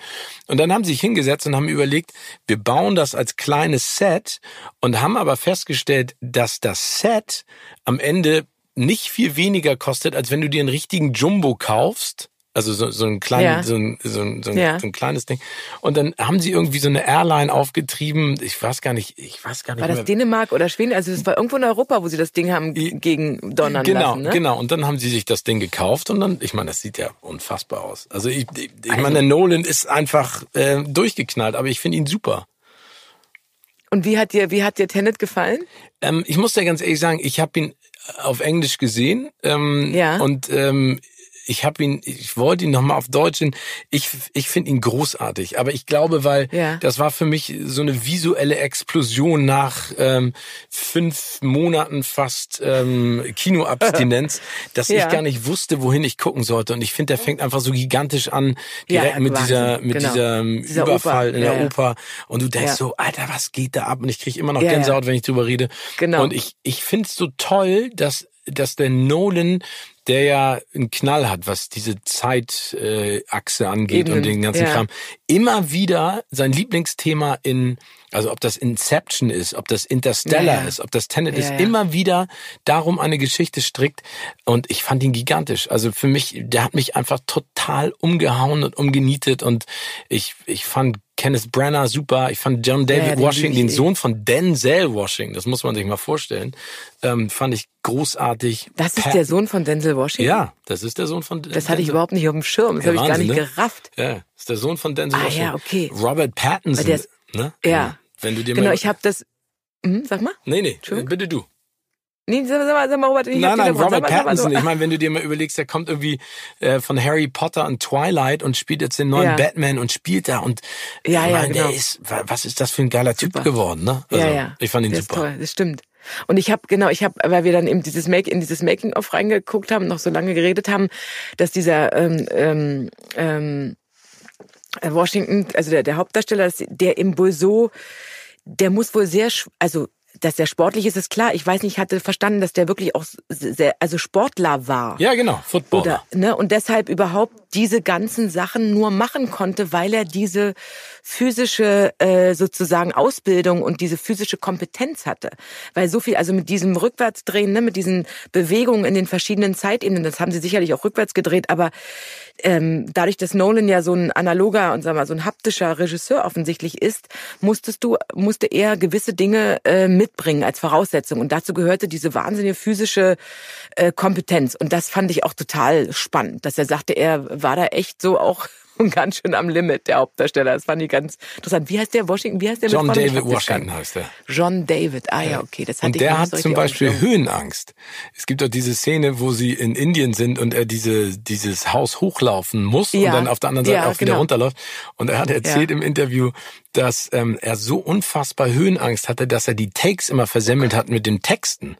Und ähm, oh und äh, er er immer mehr, das ist so wie so eine Art Writers Block, er meinte, je häufiger er das machen musste, und je mehr er das ja. verbockt hat, desto größer war seine Anspannung. Und das ist natürlich, wenn du ja, Höhenangst ja, hast, eine Vollkatastrophe. Aber er meint dann am Ende hat er es über die Physis gemacht. Er hat sich dann so da reingearbeitet, dass äh, er es äh, geschafft hat. Aber ich finde auch diese Szene zum Beispiel, wenn er zum ersten Mal auf die Handlanger von Kenneth Brenner trifft in der Küche und du denkst so, oh Gott, jetzt kriegt er auf die Omme von diesen russischen ah, genau. Monsterschlägern äh, und er nimmt die da in einer Schnelligkeit aus auseinander. Ich fand's super. Ja. Und das ist ja, ja auch, das ist Christopher Nolan, also Christopher Nolan hat ja ganz häufig auch in Interviews schon gesagt, sein Traumprojekt wäre ja äh, die Inszenierung eines James Bond Films. Und ich finde, man merkt so ein bisschen, dass er ein riesen James Bond Film ist, äh, Filmfan ist. Ja, in, ja, in, in, das stimmt. Ja, ja, so ein bisschen hat es, hat es was davon, ne? Aber warum geben die ihm das nicht? Ich kann mir, also vielleicht, weil er, weil er so viel Geld braucht zum Produzieren. Ja, ich glaube auch. Ich weiß nicht. Also der Film hat ja angeblich Grund, eine Viertelmilliarde gekostet. Ja. ja. aber die spielen das wieder ein, oder? Ich, aber also, so, nee, in Amerika läuft der gar nicht. Hast du das gehört? Ja, da läuft er gar nicht. Okay, ja, ich meine, du weißt Bescheid, aber ja, das hat mich echt überrascht. Ja, wir, wir schauen mal. Also ich drücke die Daumen. Also ich, solche Filmemacher muss es geben mit dieser Craziness und mit diesem mit diesem Mut, ja, was komplett anderes zu bauen. Wenn du jetzt total. zu Hause, aber, aber, äh, Entschuldige. Ja? Nee, du bist. Nee, also ich wollte noch fragen, hast du denn äh, komm, äh, mit diesen ganzen Zeitebenen so, war das für dich alles logisch? Hat sich das alles für dich aufgedröselt? Weil mich hat das so ein bisschen manchmal ratlos zurückgelassen. Mich auch. Und das, ah, ja, okay. ja, genau. Also mich hat das auch ratlos zurückgelassen. Vor allen Dingen am Ende. Und wir verraten jetzt nicht, was im Finale passiert. Falls ihr äh, den Film Tenet noch nicht gesehen haben solltet, geht auf jeden Fall rein. Ich habe also im großen Finale, das ja eines eines Nolan würdig mhm. ist, ähm, ja. hat mich interessiert und das hätte ich ihn gerne noch gefragt, aber da war die Zeit leider zu Ende. Ich habe ja schon beim Gucken nicht mehr verstanden, richtig, was passiert und wer mit wem und wieso was wo genau ist. Ne? Genau. Ne? Wie machst genau. du das im Schnitt? Also ja. du musst dir mal vorstellen, der ja, dreht das mit wie vielen Kameras? Der dreht das ja aus unterschiedlichsten Perspektiven in der Vorwärts-, mhm. in der Rückwärtsbewegung. Aber dann musst du das im Schnitt noch zusammenpacken mit Musik. Da flippst du doch aus. Ja, ja, weil, ja, ja, das ist echt, weil man, weil man nicht mehr, aber wir wollen nicht, du hast recht, wir wollen nicht so viel verraten, aber man blickt nicht mehr durch, ne, das meine ich. Also ich muss, ich muss den irgendwann nochmal sehen. Ich auch. Auf jeden Fall. Ich auch, ja, auf Deutsch. Also das, damit ich das, ja. Oder ich gucke ihn auf, ich gucke ihn auf Spanisch oder so eine Sprache, die ich nicht verstehe. Ja, Koreanisch. Genau. Und dann muss ich mich genau auf die Bilder konzentrieren, vielleicht verstehe ich dann ja. mehr. Wenn du jetzt ähm, zu Hause mal guckst, ne? Ähm, ja. Was machst du da zur Vorbereitung? Also äh, im Kino logischerweise momentan am liebsten mit der ganzen Familie und dann konzentriert ihr euch auf den Film, gibt's ein bisschen was zu futtern und zu trinken und zu Hause? Also guck, bingst du noch zu Hause? Ähm, Oder eher auf Sets, Filmsets? Ähm, wie, wie meinst du auf Filmsets, ob ich das, weil das verstehe ich jetzt nicht. Nee, ob du, ob du jetzt zu Hause die Zeit findest, auch eine Serie durchzugucken oder ob du, wenn du zu Hause bist, dass du dann eher nichts guckst und das hauptsächlich machst, wenn du irgendwie Ach, drehst und zwei, drei Monate unterwegs bist, was mhm. du ja mhm. auch häufig bist und dann abends im Hotel. Ja. Genau, ich mache das tatsächlich, äh, da hast du vollkommen recht, eher dann, wenn ich äh, im Hotel bin oder unterwegs bin, dann gucke ich natürlich, habe ich einfach mehr Zeit, ne, bin ich abends alleine und binge mich dann sozusagen in den Schlaf. Ähm, aber ich gucke zu Hause. Das ist auch ein geiler Begriff. Ich binge mich in den Schlaf, finde ich super. ja, so, irgendwie so, bis ich dann irgendwie vollkommen erschossen bin und dann schlafe. Ähm, und manchmal, was ich, was ich aber eben auch immer wieder mache, ich lese einfach wieder. Also ich, ich versuche immer, also hin und wieder bin ich dann so satt, auch von diesen ganzen eben von dem ganzen Input, dass ich dann zwischendurch sowieso weg bin von den Filmen, also weg bin von den Serien und Filme gucke. Also ich, ich wenn ich es nicht schaffe ins Kino zum Beispiel, es gab einen Film, Le Miserable, ich, die Wütenden, mhm. der war, der hat, ich glaube, die hat die Goldene Palme in Cannes gewonnen. Ähm, den hatte mir noch mal jemand empfohlen und die wollte ich sowieso gucken. Da geht's um die Banlieues in Paris. Und oh ja, ach so, den verpasst. meinst du? Ich dachte, du meinst Den meine ich. Ich meine nicht das Musical, das nee, ist auch toll. Genau, aber ich ja, über die Banlieues, das ist toll. Und vor allen Dingen über die Polizeigewalt geht's ja, ne? Also im Prinzip wie... Über die Polizeigewalt, genau. Und aber auch sozusagen, was ich so krass finde, ist, ich weiß nicht, hast du den gesehen? Ja. Ganz toll. Und also und da, da geht's ja sozusagen um diese mm, eben um diese Banlieues und die wo die verschiedenen also die Schwarzen, die Serbokroaten, Jugoslawen da irgendwie also die verschiedensten äh, Leute wohnen und die sich alle auch untereinander bekriegen. Also da geht ja dieser Löwe verloren und da gibt's ja fast ne, zwischen Schwarz und dem, ich weiß nicht, wo die anderen herkommen, also Südeuropäer würde ich sagen, gibt's ja fast sofort Krieg. Ja. Das ist so, und gleichzeitig wie die Religion da sozusagen ihren Weg und ihren Platz sucht und findet, also der Islam in dem Fall. Und klar, und die Polizei, die versucht da irgendwie Herr zu ja. werden, aber dadurch selber ja. korrupt und brutal wird. Ne? Total. Ne? Also Total. weil die, weil die einfach gar nicht mehr wissen, wie sie mit normalen Mitteln dagegen ja. ankommen können. Aber das ist auch, auch wieder so ein, das ist so ein bisschen wie, wie hieß dieser brasilianische Film in den Favelas nochmal? Ah, oh, den habe ich, den weiß ich nicht, den kenne ich nicht. Der, weiß der, ich. Wo, wo es im Prinzip auch, äh, auch ja mit, Laiendarstellern um, um eine, eine, ja. eine Gruppierung oder Ansammlung an, an, an Jugendlichen äh, geht, die einfach so vergessen werden, auch ein bisschen von der Gesellschaft ja. und versuchen ja, sich da selber ähm, nach oben zu boxen und, und die, und du siehst einfach, und ich finde, das siehst du auch in, in diesem Film Leben Miserable, dass, dass ja eigentlich noch Kinder sind, die aber auf einmal Erwachsene sein müssen. Ne? Also die konfrontiert werden mit, mit, mit allen Geschichten, die du eigentlich einem Kind gar nicht angeben möchtest. Total. Und ich, was ich, was ich immer, was, was ich, also wenn du das guckst und dann dieser eine Polizist, der neu dazukommt, der seinen ersten Tag hat oder seinen zweiten Tag hat und dann, wo ich denke, warum bringen sie den Jungen nicht ins Krankenhaus? Also das ist ein, ja. das ist was, wo ich denke, wie kann man, also man macht einen Fehler und dann macht er den zweiten Fehler. Also der, dass er den Jungen nicht also da gehen bei mir tatsächlich so alle Alarmglocken hoch, wenn ich das sehe, was, also wie verletzt der ist. Und ich denke, also, und es ist klar, dass der, so, dass dieser Junge dann so misshandelt und, und äh, verletzt sozusagen körperlich verletzt, versehrt, dann in, mit solch einer Wut reagiert, ja. Mhm. Und da habe ich tatsächlich, also das habe ich nicht, also das habe ich nicht verstanden. Das, das kann ich wirklich nicht fassen, dass die Verrohung auf allen Seiten so stark ist, dass selbst der Polizist, der noch als der einzige von denen, der noch ungefähr weiß, was richtig und was der, der noch unterscheiden kann, zwischen richtig und falsch, hat, ne? Werte hat, dass der nicht den richtigen Schritt tut. Das ja. ist unfassbar. Ja, aber da siehst du mal, und das ist, glaube ich, das, das Schlimmste auch. Ja. Also, übrigens, ich weiß, wie der Film heißt, City of God. Ach so. City ja, of God. Hab, ah ja, okay, genau. den habe ich nicht gesehen, aber den kenne ich natürlich vom Titel. Musst ja. du dir unbedingt mal angucken. Ähm, ja. Nee, und da, ich finde, das ist ja auch so ein Fingerzeig auf das, was gesellschaftlich bei uns passiert. Ne? Ja. Dass du als derjenige, der vielleicht noch Werte hat oder diejenige oder vielleicht noch einen klaren Gedanken fassen kann, so ausgegrenzt wirst und so extrem unter Druck gerätst ne, von ja. den anderen. Genau. Ähm, das ist ja nichts anderes als das, was unser äh, hoffentlich bald nicht mehr existierende amerikanische Präsident kontinuierlich macht ähm, Druck ausüben, ja. Falschaussagen treffen, Lügen verbreiten, um einfach alle, die so ein bisschen noch, noch Werte haben und aufrechterhalten, einfach in die Ecke gedrängt und überrannt werden. Genau. Ne? Und das ist bei dem und auch dass so die nicht mal mehr wissen und dass die nicht, ist vollkommen richtig, sondern dass die selbst nicht mehr das machen können, was sie eigentlich machen würden. Genau. Also in dem Fall, ne? Der Polizist sagt, okay, pass auf, wir bringen das Kind ins Krankenhaus. Dass der ist vollkommen richtig, der ist als letzter Hüter sozusagen äh, der zivilisierten Ordnung irgendwie äh, das nicht mehr hinkriegt. Also das, was du vernunftsmäßig einfach machen würdest. Und wenn Absolut, du so einen Film guckst tragisch. im Hotel, ne? Ja. also der dich ja auch dann ja. so auffühlt, was machst ja. du denn dann danach? Also ich kann nach so einem Film nicht schlafen. Also rufst du dann ich jemanden den an? Tatsächlich im Zug, ich habe oh, den tatsächlich okay. im Zug geguckt. Also vier Stunden, also ich hab, bin vier Stunden gefahren von Berlin nach Köln, glaube ich. Ich habe den im Zug gesehen. Und ähm, das ist aber richtig, worauf du hinaus willst, ne? Weil das, äh, das treibt einen total um, ne? Und ich war noch sozusagen früh am Tag, ich geh, kann mich dann bewegen und und äh, muss das dann auch loslassen. Also ich gehe dann spazieren oder so oder rede dann mit Leuten drüber. Also ich habe dann am nächsten Tag mit einem Kollegen, der mir den auch empfohlen hatte, der in Paris lebt, ähm, Italiener in der Schweiz aufgewachsen und, und lebt in Paris, ein junger Schauspieler. Und das hab, dann habe ich ganz viel mit dem darüber gesprochen danach. Aber das, das wühlt einen natürlich total auf. Also nicht wildfremde Leute angesprochen im Zug und gesagt, hallo, ich bin Christiane Paul, ich würde gerne mit Ihnen ganz kurz mal über die Miserable reden. Fände ich aber auch mal gut. Das, aber, das ist auch nicht schlecht. Nee, aber ich muss das dann schon auch, man muss dann, also ich muss mich dann bewegen und irgendwie das, Lo das loswerden schon, das ist schon richtig, ja. Komisch, dass du das sagst, weil ich muss mich auch bewegen. Wenn mich, wenn mich etwas ah, ja. richtig packt, ich muss direkt losgehen. Das ist zum Beispiel auch eine Marotte, die ich habe vor Shows, die denken immer, ich ja. bin beknackt, aber ich muss immer gehen.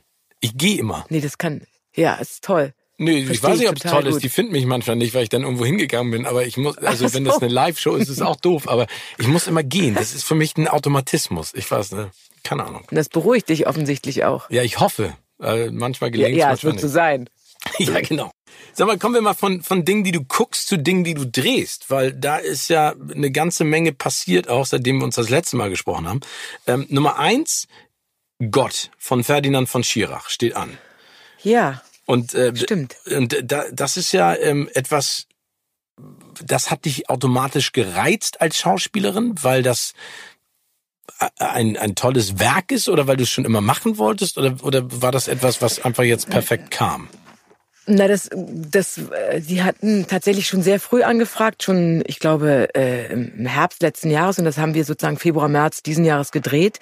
Ähm, also das erstmal, es ist ein Stück von Scherach und Lars Kraume hat Regie gemacht. Also mit Lars wollte ich immer schon mal arbeiten und ähm, ich hatte von Terror gehört und fand das total spannend. Sozusagen Terror war dieses ähm, Fernsehspiel, wo es darum geht, ob ein, dass ein Pilot sozusagen ähm, schießt er ein Flugzeug ab, was möglicherweise ins Olympiastadion fliegt oder nicht.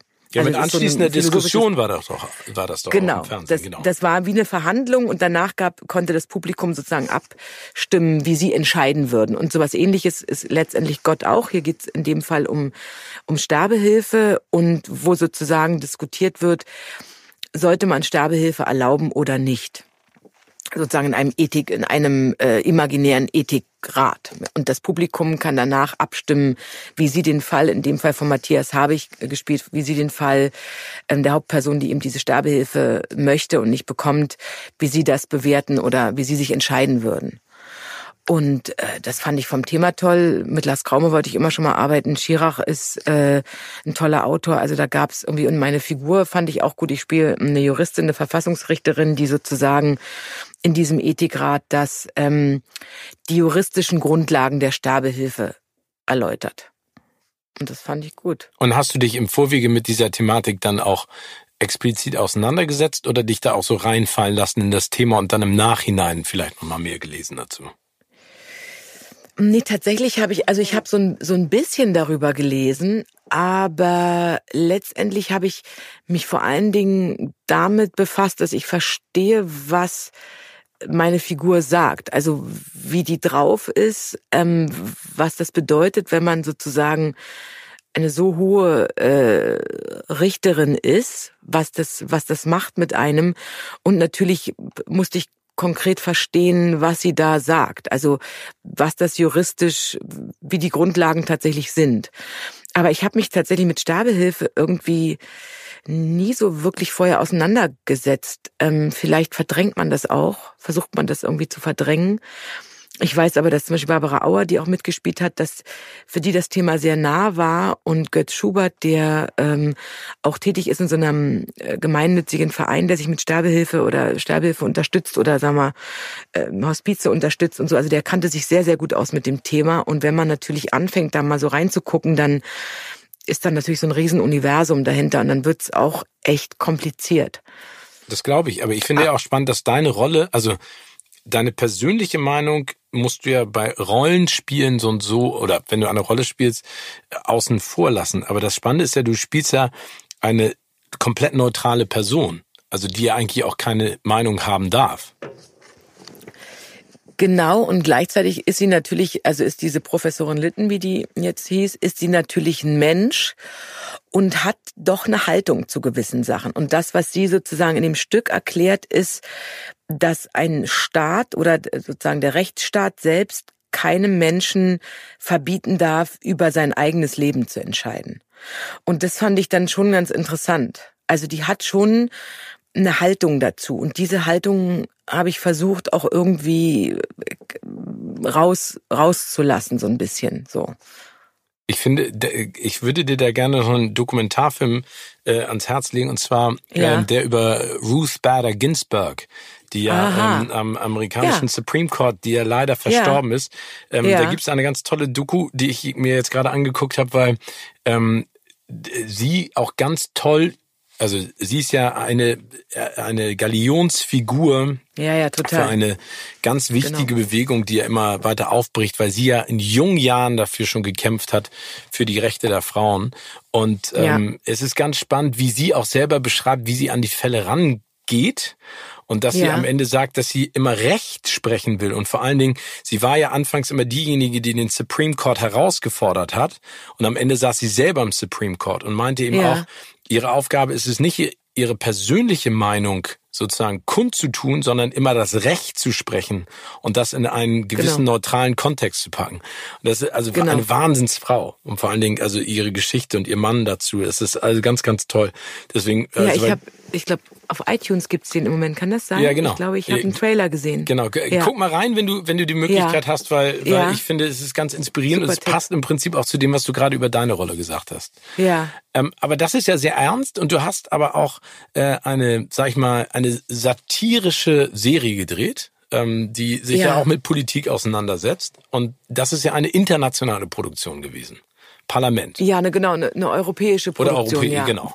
Ja, ja, nee, aber international stimmt schon, genau. Das ist schon richtig, ähm, genau. Ja. Und äh, aber erzähl mal ganz kurz, worum es geht, weil ich finde, ich finde das Thema total spannend, aber das umzusetzen in eine Serie finde ich auch eine große Herausforderung.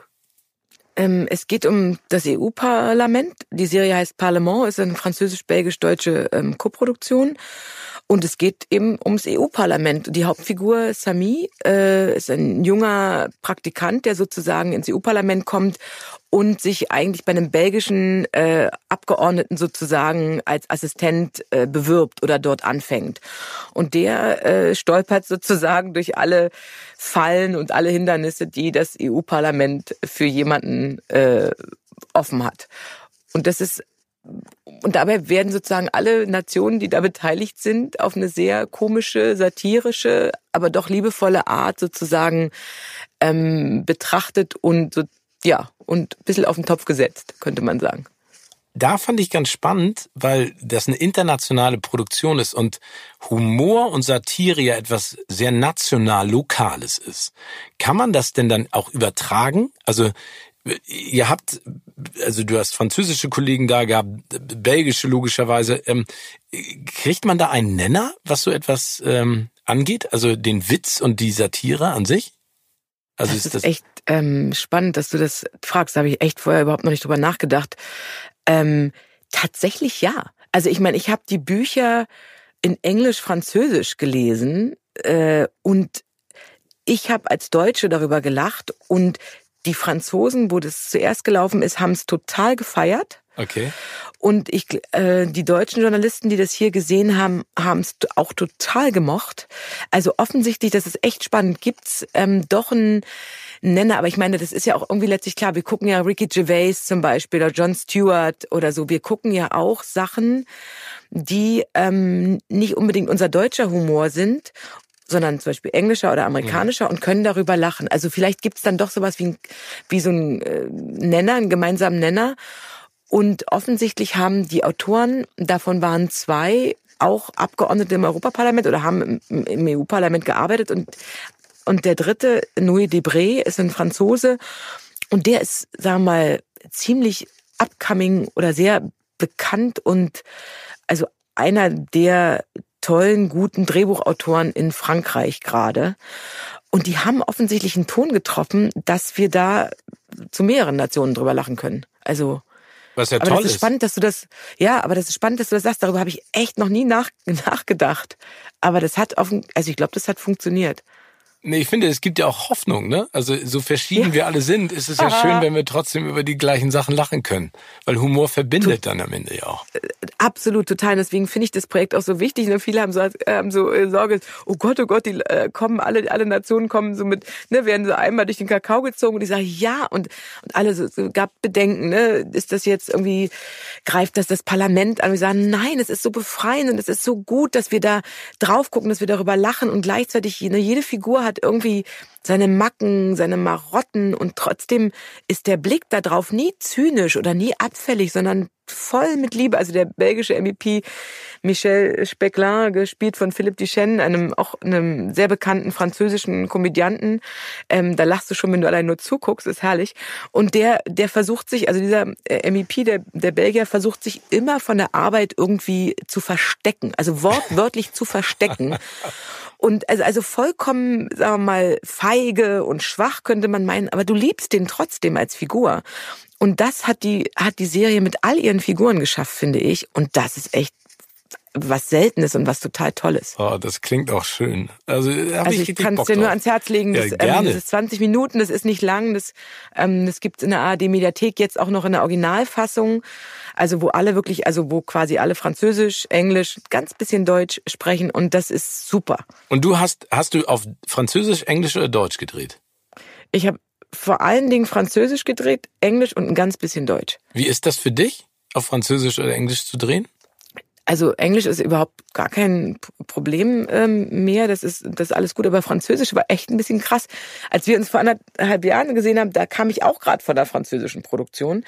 Das habe ich irgendwie letztes Jahr habe ich so in Frankreich gedreht und bin da so hoppla die Häuptler reingestolpert und habe das quasi mit einer Klavierlehrerin bei mir um die Ecke geübt, weil ich eigentlich gar nicht Französisch kann. Also nicht wirklich richtig gut. Jetzt kannst du Klavier spielen und Französisch. nee, das ist auch mir auch nicht schlecht.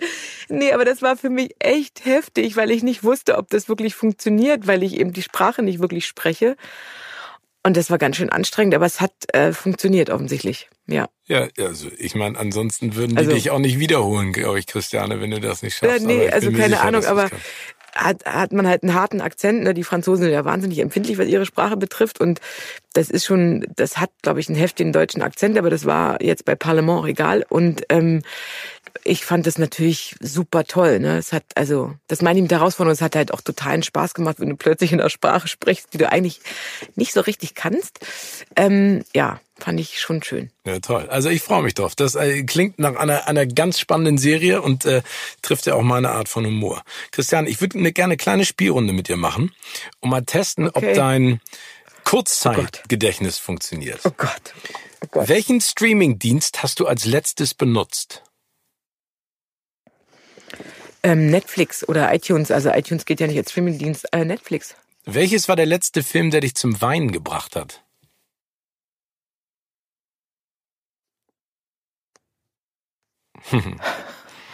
Keiner. Ich weine Le, nicht. Le Miserable. Doch, doch, Le Miserable. Le Miserable. Hm? Im Zug. Im Zug, ja. Das ist immer schwer, wenn, wenn man dann so unter den Leuten sitzt. Oh, man muss immer gucken. Ja, weißt du, was das Schlimmste ist? Im Flugzeug, also jetzt fliegt man dann ja. nicht mehr, aber so Langstreckenflüge ja. und du sitzt alleine mit Kopfhörern und ich, ich, ja. ich habe noch dieses Bild vor Augen ich sitz, ich komme aus Tokio wieder zurück. Ich war total übermüdet und ich habe echt so, das ist mir echt peinlich. Ich habe irgendeinen so Actionfilm mit Gerard Butler gesehen, ne? Das, also der ist überhaupt. Welchen, welchen, ich keine Ahnung, der ist da irgend so, oder was? Nee, ja. nee, nee, nee, nee, nee, nee, nicht Geostorm. Da, da ist er, da ist er irgendein so ein korrupter Polizist und seine Familie ah. verlässt ihn und er ist in so einem und am Ende stirbt er. Äh, ist ja fast okay. jeder zweite Gerard Butler Film mittlerweile leider.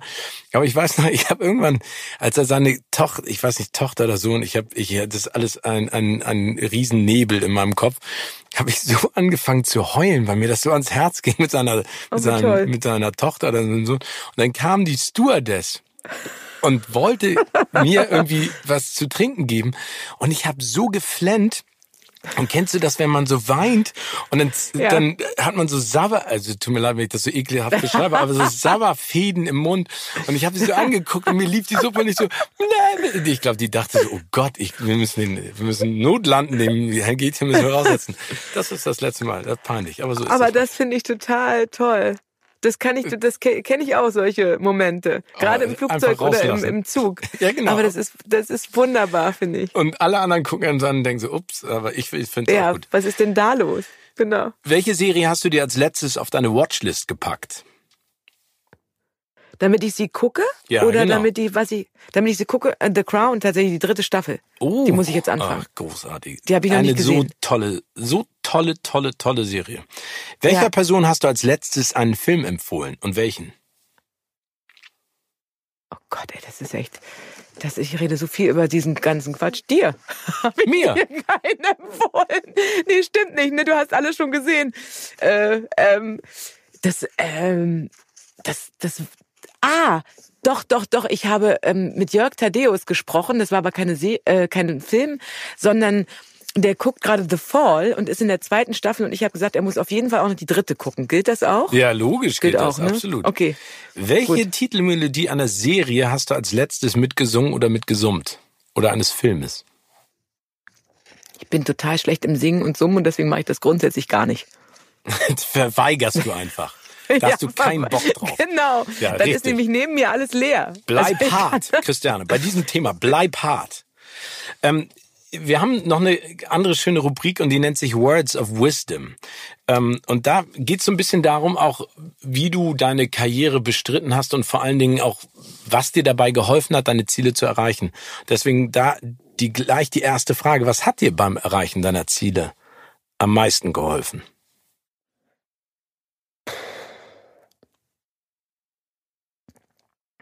Das ist echt eine schwere Frage. Ähm, äh, ich glaube, never give up, oder? Also niemals aufgeben. Ich glaube, das ist es. Aber gab es denn viele Punkte in deiner Karriere, wo du ans Aufgeben gedacht hast? Ich glaube, es gibt immer Sachen, wo man denkt, man kommt nicht weiter und man fühlt, dass man hat das Gefühl, dass dass das nicht so wahrgenommen wird, wie man sich das gerne wünscht oder dass nicht das eintritt, was man sich vorstellt. Also ich glaube, dieses Weitermachen, dass man trotzdem weitermacht und nicht aufgibt, also quasi eine Form von Frustrationstoleranz und Fleiß und Disziplin. Ich glaube, das und ein gewisses Maß an Angstfreiheit. Ich glaube, das ist total wichtig und das, das ist, glaube ich, das, was, was mir immer geholfen hat. Erlernt man das oder hat man das? Also angstfrei zu sein. Ich glaube, dass man das entwickeln kann. Also das ist sich, dass ich bin, ich habe auch ganz viel Angst, wie glaube ich viele Menschen, aber ich, ich glaube, dass man sich äh, dahin entwickeln kann und dass man versteht, frei nach Fassbinder, Angst, Essen, Seele auf. Also dass man hm. einfach hm. weiß, dass man sozusagen, dass die Angst Kreativität kaputt macht, zum Beispiel. Und das ist ja das, was wir brauchen. Wir brauchen die Freiheit, um kreativ zu sein. Und das, diesen Raum müssen wir uns immer wieder nehmen. Und dafür braucht man eben diese Angstfreiheit. Und dann muss, wenn man die nicht hat, dann muss man sich die anschaffen, so ein bisschen. Das so. Manchmal kann aber auch ja Angst ein Antrieb sein, oder? Oder der ja, falsche aber ich Antrieb. glaube, doch, nee, du, da hast du schon total recht, das stimmt. Ich glaube auch, dass das, das geht bis zu einem gewissen Punkt gut, aber ich glaube, dass wenn du dann so irgendwann so surfen willst mit dem, was du machst, also so frei dich bewegen willst, da ist, ist Angst ein Problem. Mhm. Weil es dich limitiert. Weißt du, weil du nichts mehr, weil du nicht ausprobierst, weil du dann immer mit diesem Sicherheitsnetz agierst. Und das muss man, glaube ich, irgendwann versuchen abzulegen. Es gibt da auch eine tolle Doku zu dem, was du gerade gesagt hast. Okay. Hast du von Free Solo mal gehört? Ähm, Free Solo geht um äh, den besten Free Climber der Welt, der Aha. den El Capitan im Yosemite Nationalpark ähm, ohne Aha. Sicherung äh, erklimmen ja, oh will. Gott. Und ähm, ja. du merkst von vornherein, dass der sozial anders gepolt ist. Und es gibt eine äh, Stelle in diesem Film, wo sein, so sein Mentor zu ihm sagte zu, weil er auch während dieser Dreharbeiten eine Freundin äh, kennenlernt oder seine Freundin kennenlernt mhm. und die ihm immer die ganze Zeit ihre Liebe gesteht und er da sehr reserviert ist und irgendwann sagt ähm, sein Mentor zu ihm, äh, du darfst, wenn du oben in der Wand drin bist, keinen ja. Gedanken an irgendjemanden, den du liebst, verschwenden, weil dich das in Gefahr bringt. Weil die ja, Angst, ja, die ja. Angst lässt dich unkonzentriert werden. Und ich fand das total spannend, weil, weil das ist ja, glaube ich, auch etwas, was du gerade angesprochen hast. Nicht nur Angst im Job, sondern Angst um die Menschen um einen rum ne? die einen limitieren vielleicht. Nee, nee, nee, nee, nee. ich meine, also, also das, ähm, nee, ich glaube, das ist was, ich glaube, du kannst dieses ähm, von diesem ähm, Kletterer, äh, das kannst du nicht vergleichen mit dem, was, was, was Schauspieler also, ja, okay. oder so machen. Weil, also nicht in der Dimension, die, ne? Nicht, nee, das, nee, nee, nee, das, ich meine, was mit, also die brauchen die Angstfreiheit sozusagen für die Konzentration und keine Bindung, weil das sie, weil der, weil der Fokus weggeht, ne, weil die dann fallen die einfach mhm. sozusagen. Die müssen da nach oben wollen und das ist das, wo sie hin müssen. Und da müssen sie fokussiert sein. Angst um meine, um die Menschen, die ich liebe, ist was, was, was emotional mich anreichert und was, was sozusagen ich muss fühlen, damit ich spielen kann. Also das also ist da so die Emotion sogar fühlen. noch wichtiger. Genau, die Emotion, Emotionalität ist total wichtig, dass ich, aber sozusagen die Angst davor, äh, ich krieg ich muss Geld verdienen, äh, mich will keiner, ich mache alles falsch, das ist das die falsche Entscheidung, so kann man das nicht machen oder ich kann das sind das meine ich, das sind Ängste, die einen blockieren in dem Sinne, wie man kreat also wenn man kreativ sein will. Das, das, stimmt. das meine ich. Aber, aber das mit den, also ich, ich glaube das sofort bei dem Kletterer, ne, weil wenn der darüber nachdenkt, dann ist der mit seinem Fokus, dann ist der mit seinem Herzen woanders, aber der muss mit der Wand ja eins werden, damit er da hochkommt. Und das ist ein anderer Vorgang, glaube ich. Da hast du recht. Aber wie gesagt, Also auch ein so, toller Film. das- Guck ihn dir mal an, weil Genau, jetzt habe ich, Nein, genau, nein. da habe ich zwei Dokumente. Nee, super. Nee, nee, genau, genau, nee, genau, aber, aber ich weiß, Dokumentarfilme sind immer so ein so, so manchmal stiefmütterlich behandeltes Genre, aber da sind so tolle Sachen dabei. Und da gibt's auch ein Interview, äh, weil der diese, diese Vorbereitungszeit und dieses Training immer mit demselben Kameraleuten dreht und die werden Ja. sozusagen Freunde. Und da gibt's irgendwann ein Interview mit den Kameraleuten, wo der Dokumentarfilmer sozusagen sagt, was denkt ihr auch mal dran, dass ihr da oben im Berg hängt und euren Freund dabei filmt, wie er vielleicht zu Tode stürzt, ne? Weil das ist ja, kann ja passieren. Wahnsinn. Ne? Und, und die dann halt sagen, und die dann halt sagen, ja, das spielt die ganze Zeit eine Rolle.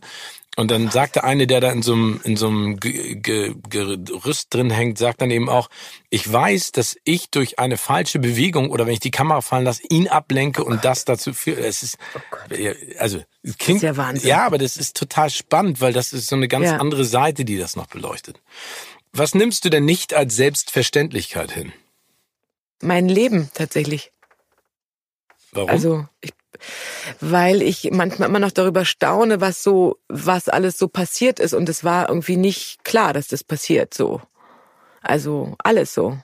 Es war nicht so gedacht, glaube ich. Ursprünglich. Also keine Ahnung. Aber Ja, aber das, nee, aber das ist, ich, Ja. ich finde das ganz spannend, weil ich glaube, das ist ja auch auf der anderen Seite das Tolle am Leben. Weißt du? Das, das dass ist, die Dinge, dass die Dinge anders passieren, als man denkt, meinst ja, manchmal. du? Ja. Ich glaube Genau, ja dass trotzdem, man- dass es so, dass es so, so etwas wie eine Art ähm, Fahrtrichtung gibt. Aber die muss ja nicht gerade sein, sondern die kann ja geschwungen und geschwurbelt und hoch und runter gehen und rechts und links und, oder?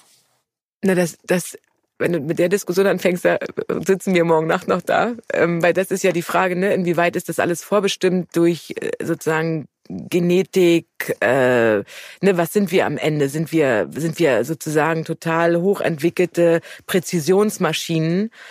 Und wenn das alles biochemische und physikalische Prozesse sind, ist das dann alles eigentlich von vornherein bestimmt? Das ist das, was du mit Fahrtrichtung meinst. Und wie weit können wir darauf noch Einfluss nehmen oder nicht?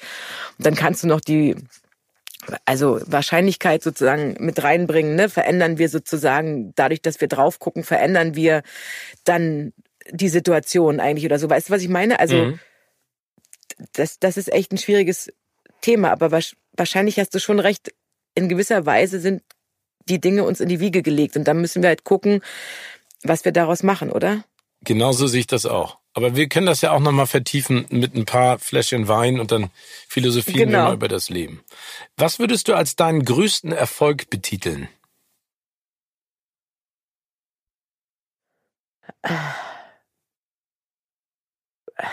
Also wenn man natürlich so von außen drauf guckt dann und das, das an so Sachen festmacht, dann ist es sicherlich der Emmy, wenn man das so beschreibt, ja, so das ist ein Erfolg so von außen. Aber alles andere kann ich tatsächlich nicht sagen. Also das gibt's irgendwie nicht, glaube ich. Aber was Also- bedeutet denn für dich Erfolg? Wenn du sagst, als Außenstehender ist es der Emmy, aber was bedeutet für dich Erfolg? Ich, ich weiß nicht, ich glaube, dass, ähm, dass mein Leben irgendwie ganz glücklich verläuft und dass vielleicht, dass ich zwei Kinder großziehe, die vielleicht auch glücklich sind und äh, dass wir irgendwie einander haben und uns lieben. Ich glaube, das ist echt, das ist mir total wichtig.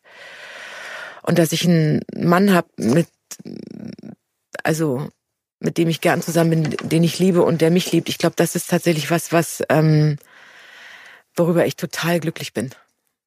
Ich glaube, das ist auch immer das Fundament. Das ist mir gerade ganz komisch. Nein, Ja. aber ich finde, das ist, ich, ich finde, es ist, ähm, es ist so bezeichnend und äh, das, ich bin, da, du weißt ja, ich bin ein Riesenfan von dir, aber ich finde, genau das ist ja das, worum sich alles dreht. Auf der, das ist ja das Fundament, auf das du alles andere aufbauen kannst, was du gerade beschrieben hast.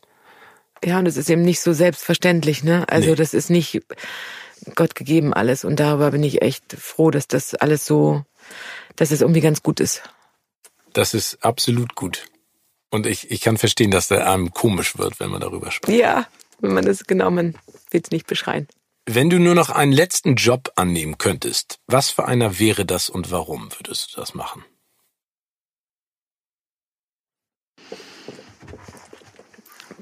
Ich glaube, ich würde was Soziales machen wollen. Darüber denke ich sowieso immer wieder ganz oft nach.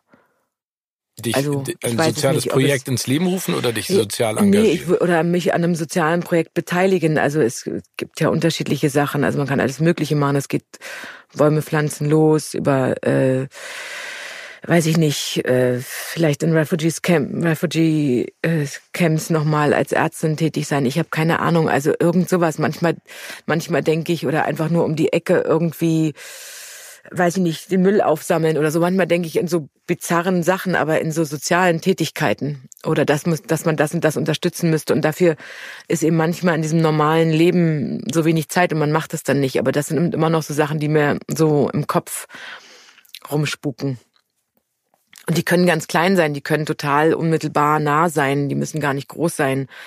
Aber wo ich manchmal denke, ähm, da braucht es noch jemanden, der irgendwie so mit anpackt oder da braucht man, braucht jemand nochmal einfach äh, eine Zustimmung oder noch eine zusätzliche Kraft. Und da denke ich manchmal, wenn das ein letzter Job sein soll, dann bin ich dabei. Ähm, bei so. mir ist es, geht's auch so, aber bei, in mir brodelt gerade ganz viel, was ich total gerne rauslassen würde. Das geht jetzt was nicht nur denn? ums Engagement bei sozialen ja. Projekten, aber ich habe ähm, Respekt keine Angst, aber ich habe Respekt davor, wenn ich das so öffentlich kundtun würde, was dann passiert. Und ich ah, glaube, okay, das, das größte Problem ist, dass du heutzutage immer erst sofort in den Fokus von Tausenden von Angriffen gerätst, ja. ähm, anstatt dass jemand das sich anhört und mal drüber nachdenkt, was da gesagt wird. Weil mich treibt gerade so wahnsinnig viel um was gesellschaftlich und weltpolitisch mhm. passiert und das macht mich richtig kirre und ich merke, dass ich mich da immer weiter rein vertiefe, ne? Äh, informationsmäßig, ich bin also gerade ja. wie so ein Schwamm, aber ich, ich merke, dass ich nicht mehr den Platz habe, um das alles zu verarbeiten und dass ich da gerne, ich möchte es gerne rauslassen, aber ich glaube, wenn man äh, sich dazu äußert, dann gerät man ins äh, ins Kreuzfeuer. Ins Kreuzfeuer. Genau, na, vor allem durch die sozialen Medien und so, ne, weil diese Kultur der, die wirkliche Diskussionskultur oder das Zuhören, das ist ja doch so ein Stück weit verloren gegangen, aber ich kann das total verstehen, ne. Ich kann, kann mir genau vorstellen, äh, was du meinst. Und das ist so ein bisschen schade, dass man, dass man eben nicht mehr wirklich einen öffentlichen Disput hat, wo auch Leute öffentlich sozusagen Meinungen wirklich dann austauschen, sondern das natürlich durch, durch das Internet und durch die sozialen Medien in den letzten erstmal 10, 30 Jahren natürlich, dass diese ganze Kultur tatsächlich da echt gelitten hat und es ein Bashing gibt obwohl man durch diese Anonymität das möglich ist und das Gegenüber gar nicht mehr betrachtet wird und man, wie du richtig sagst, nicht mehr darüber nachdenkt, was hat er eigentlich gesagt und vielleicht muss ich einfach nicht bewerten, vielleicht höre ich erst mal zu und denke darüber nach. Genau.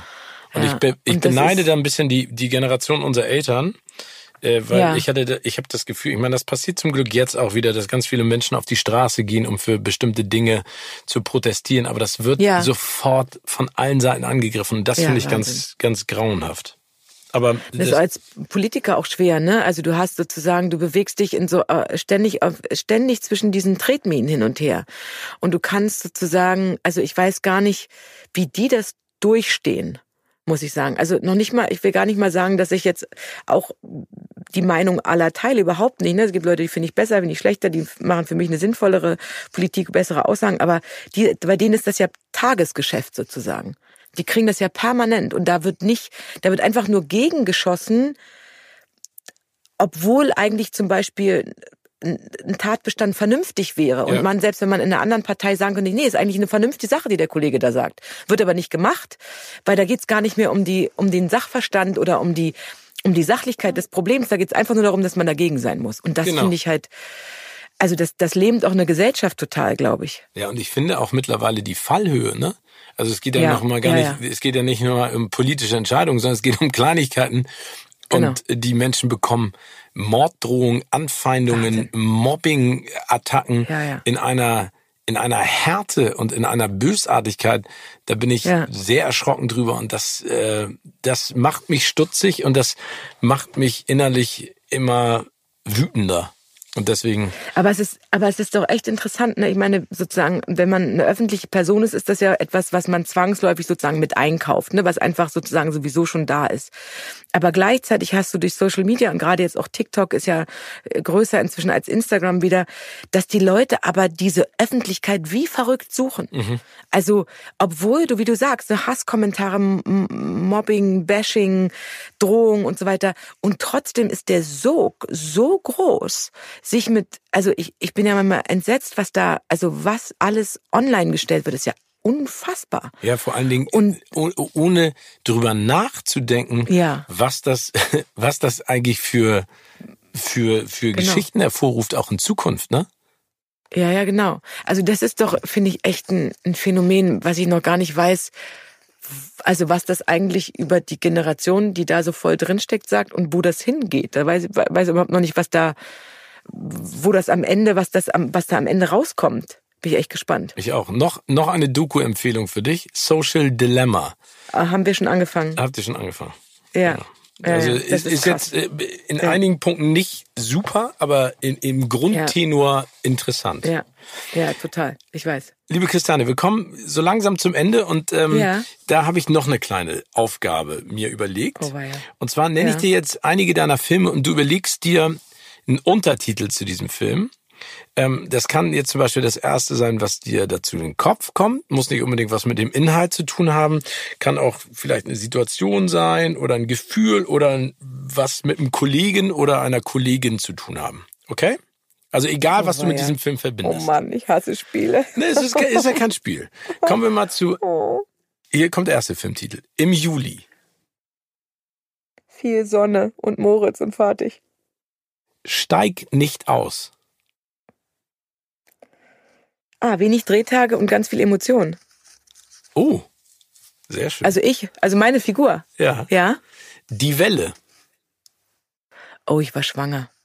Im neunten Monat und ich kam am ersten Drehtag ans Set und der Tonmann meinte, Mensch, da haben sie dir aber ordentlich was umgeschnallt. Und ich so, mm -mm. ich bin wirklich schwanger. Im neunten ja. Monat hast du angefangen, die Welle zu drehen. Im, es war der, der, äh, der, der siebte oder so. Also ich war echt hochschwanger und das Verrückte war, die Maskenbinderin, die mich geschminkt hat, Dörte, war auch so weit schwanger wie ich, sodass wir quasi Bauch an Bauch standen. Es gibt ein Bild, wo sie mit ihrem runden Bauch sozusagen an mir steht, mit meinem runden Bauch und Mühe hat, überhaupt an mein Gesicht ranzukommen. Das ist sehr lustig. Sehr schön. Und last but not least, die, die Vampirschwestern. Ah, mit Stiepe. Ähm, ganz viel Spaß und Freiheit und Blödsinn. Siehst du? Und ich hab's gemocht. Ja. ja. War doch gar nicht so schwierig, oder? Naja. Und vor allen Dingen sehr schöne schon. emotionale Untertitel. Die allerletzte Frage, liebe Christiane, ja. und ich freue mich jetzt schon auf unser nächstes Gespräch und Zusammentreffen. Welcher bestehende Filmtitel passt aktuell perfekt zu deinem Leben? Oh Gott. Ist es vielleicht der, der Name deines neuesten Projektes? Es ist nur eine Phase, Hase. das ist eigentlich ganz schön. Das ist echt so ein geflügeltes Wort inzwischen bei uns geworden. Das ist irgendwie ganz lustig. Ja, vielleicht ist es nur eine Phase, Hase. Das ist ganz süß eigentlich. Ich finde es auch. Ich finde es, ist, es lässt viel äh, Spielraum zur Interpretation. Ja, ja Christiane, genau. es war mir eine Wonne, ein großes Vergnügen und ich danke dir für deine Zeit. Ich danke dir auch für deine Zeit und für das tolle Gespräch. Vielen Dank, Steven. Danke dir.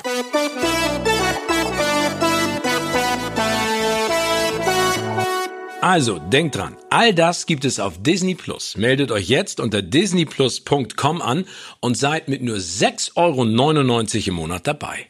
Viel Spaß! Kino oder Couch wurde euch präsentiert von unserem Kinopartner Sinistar.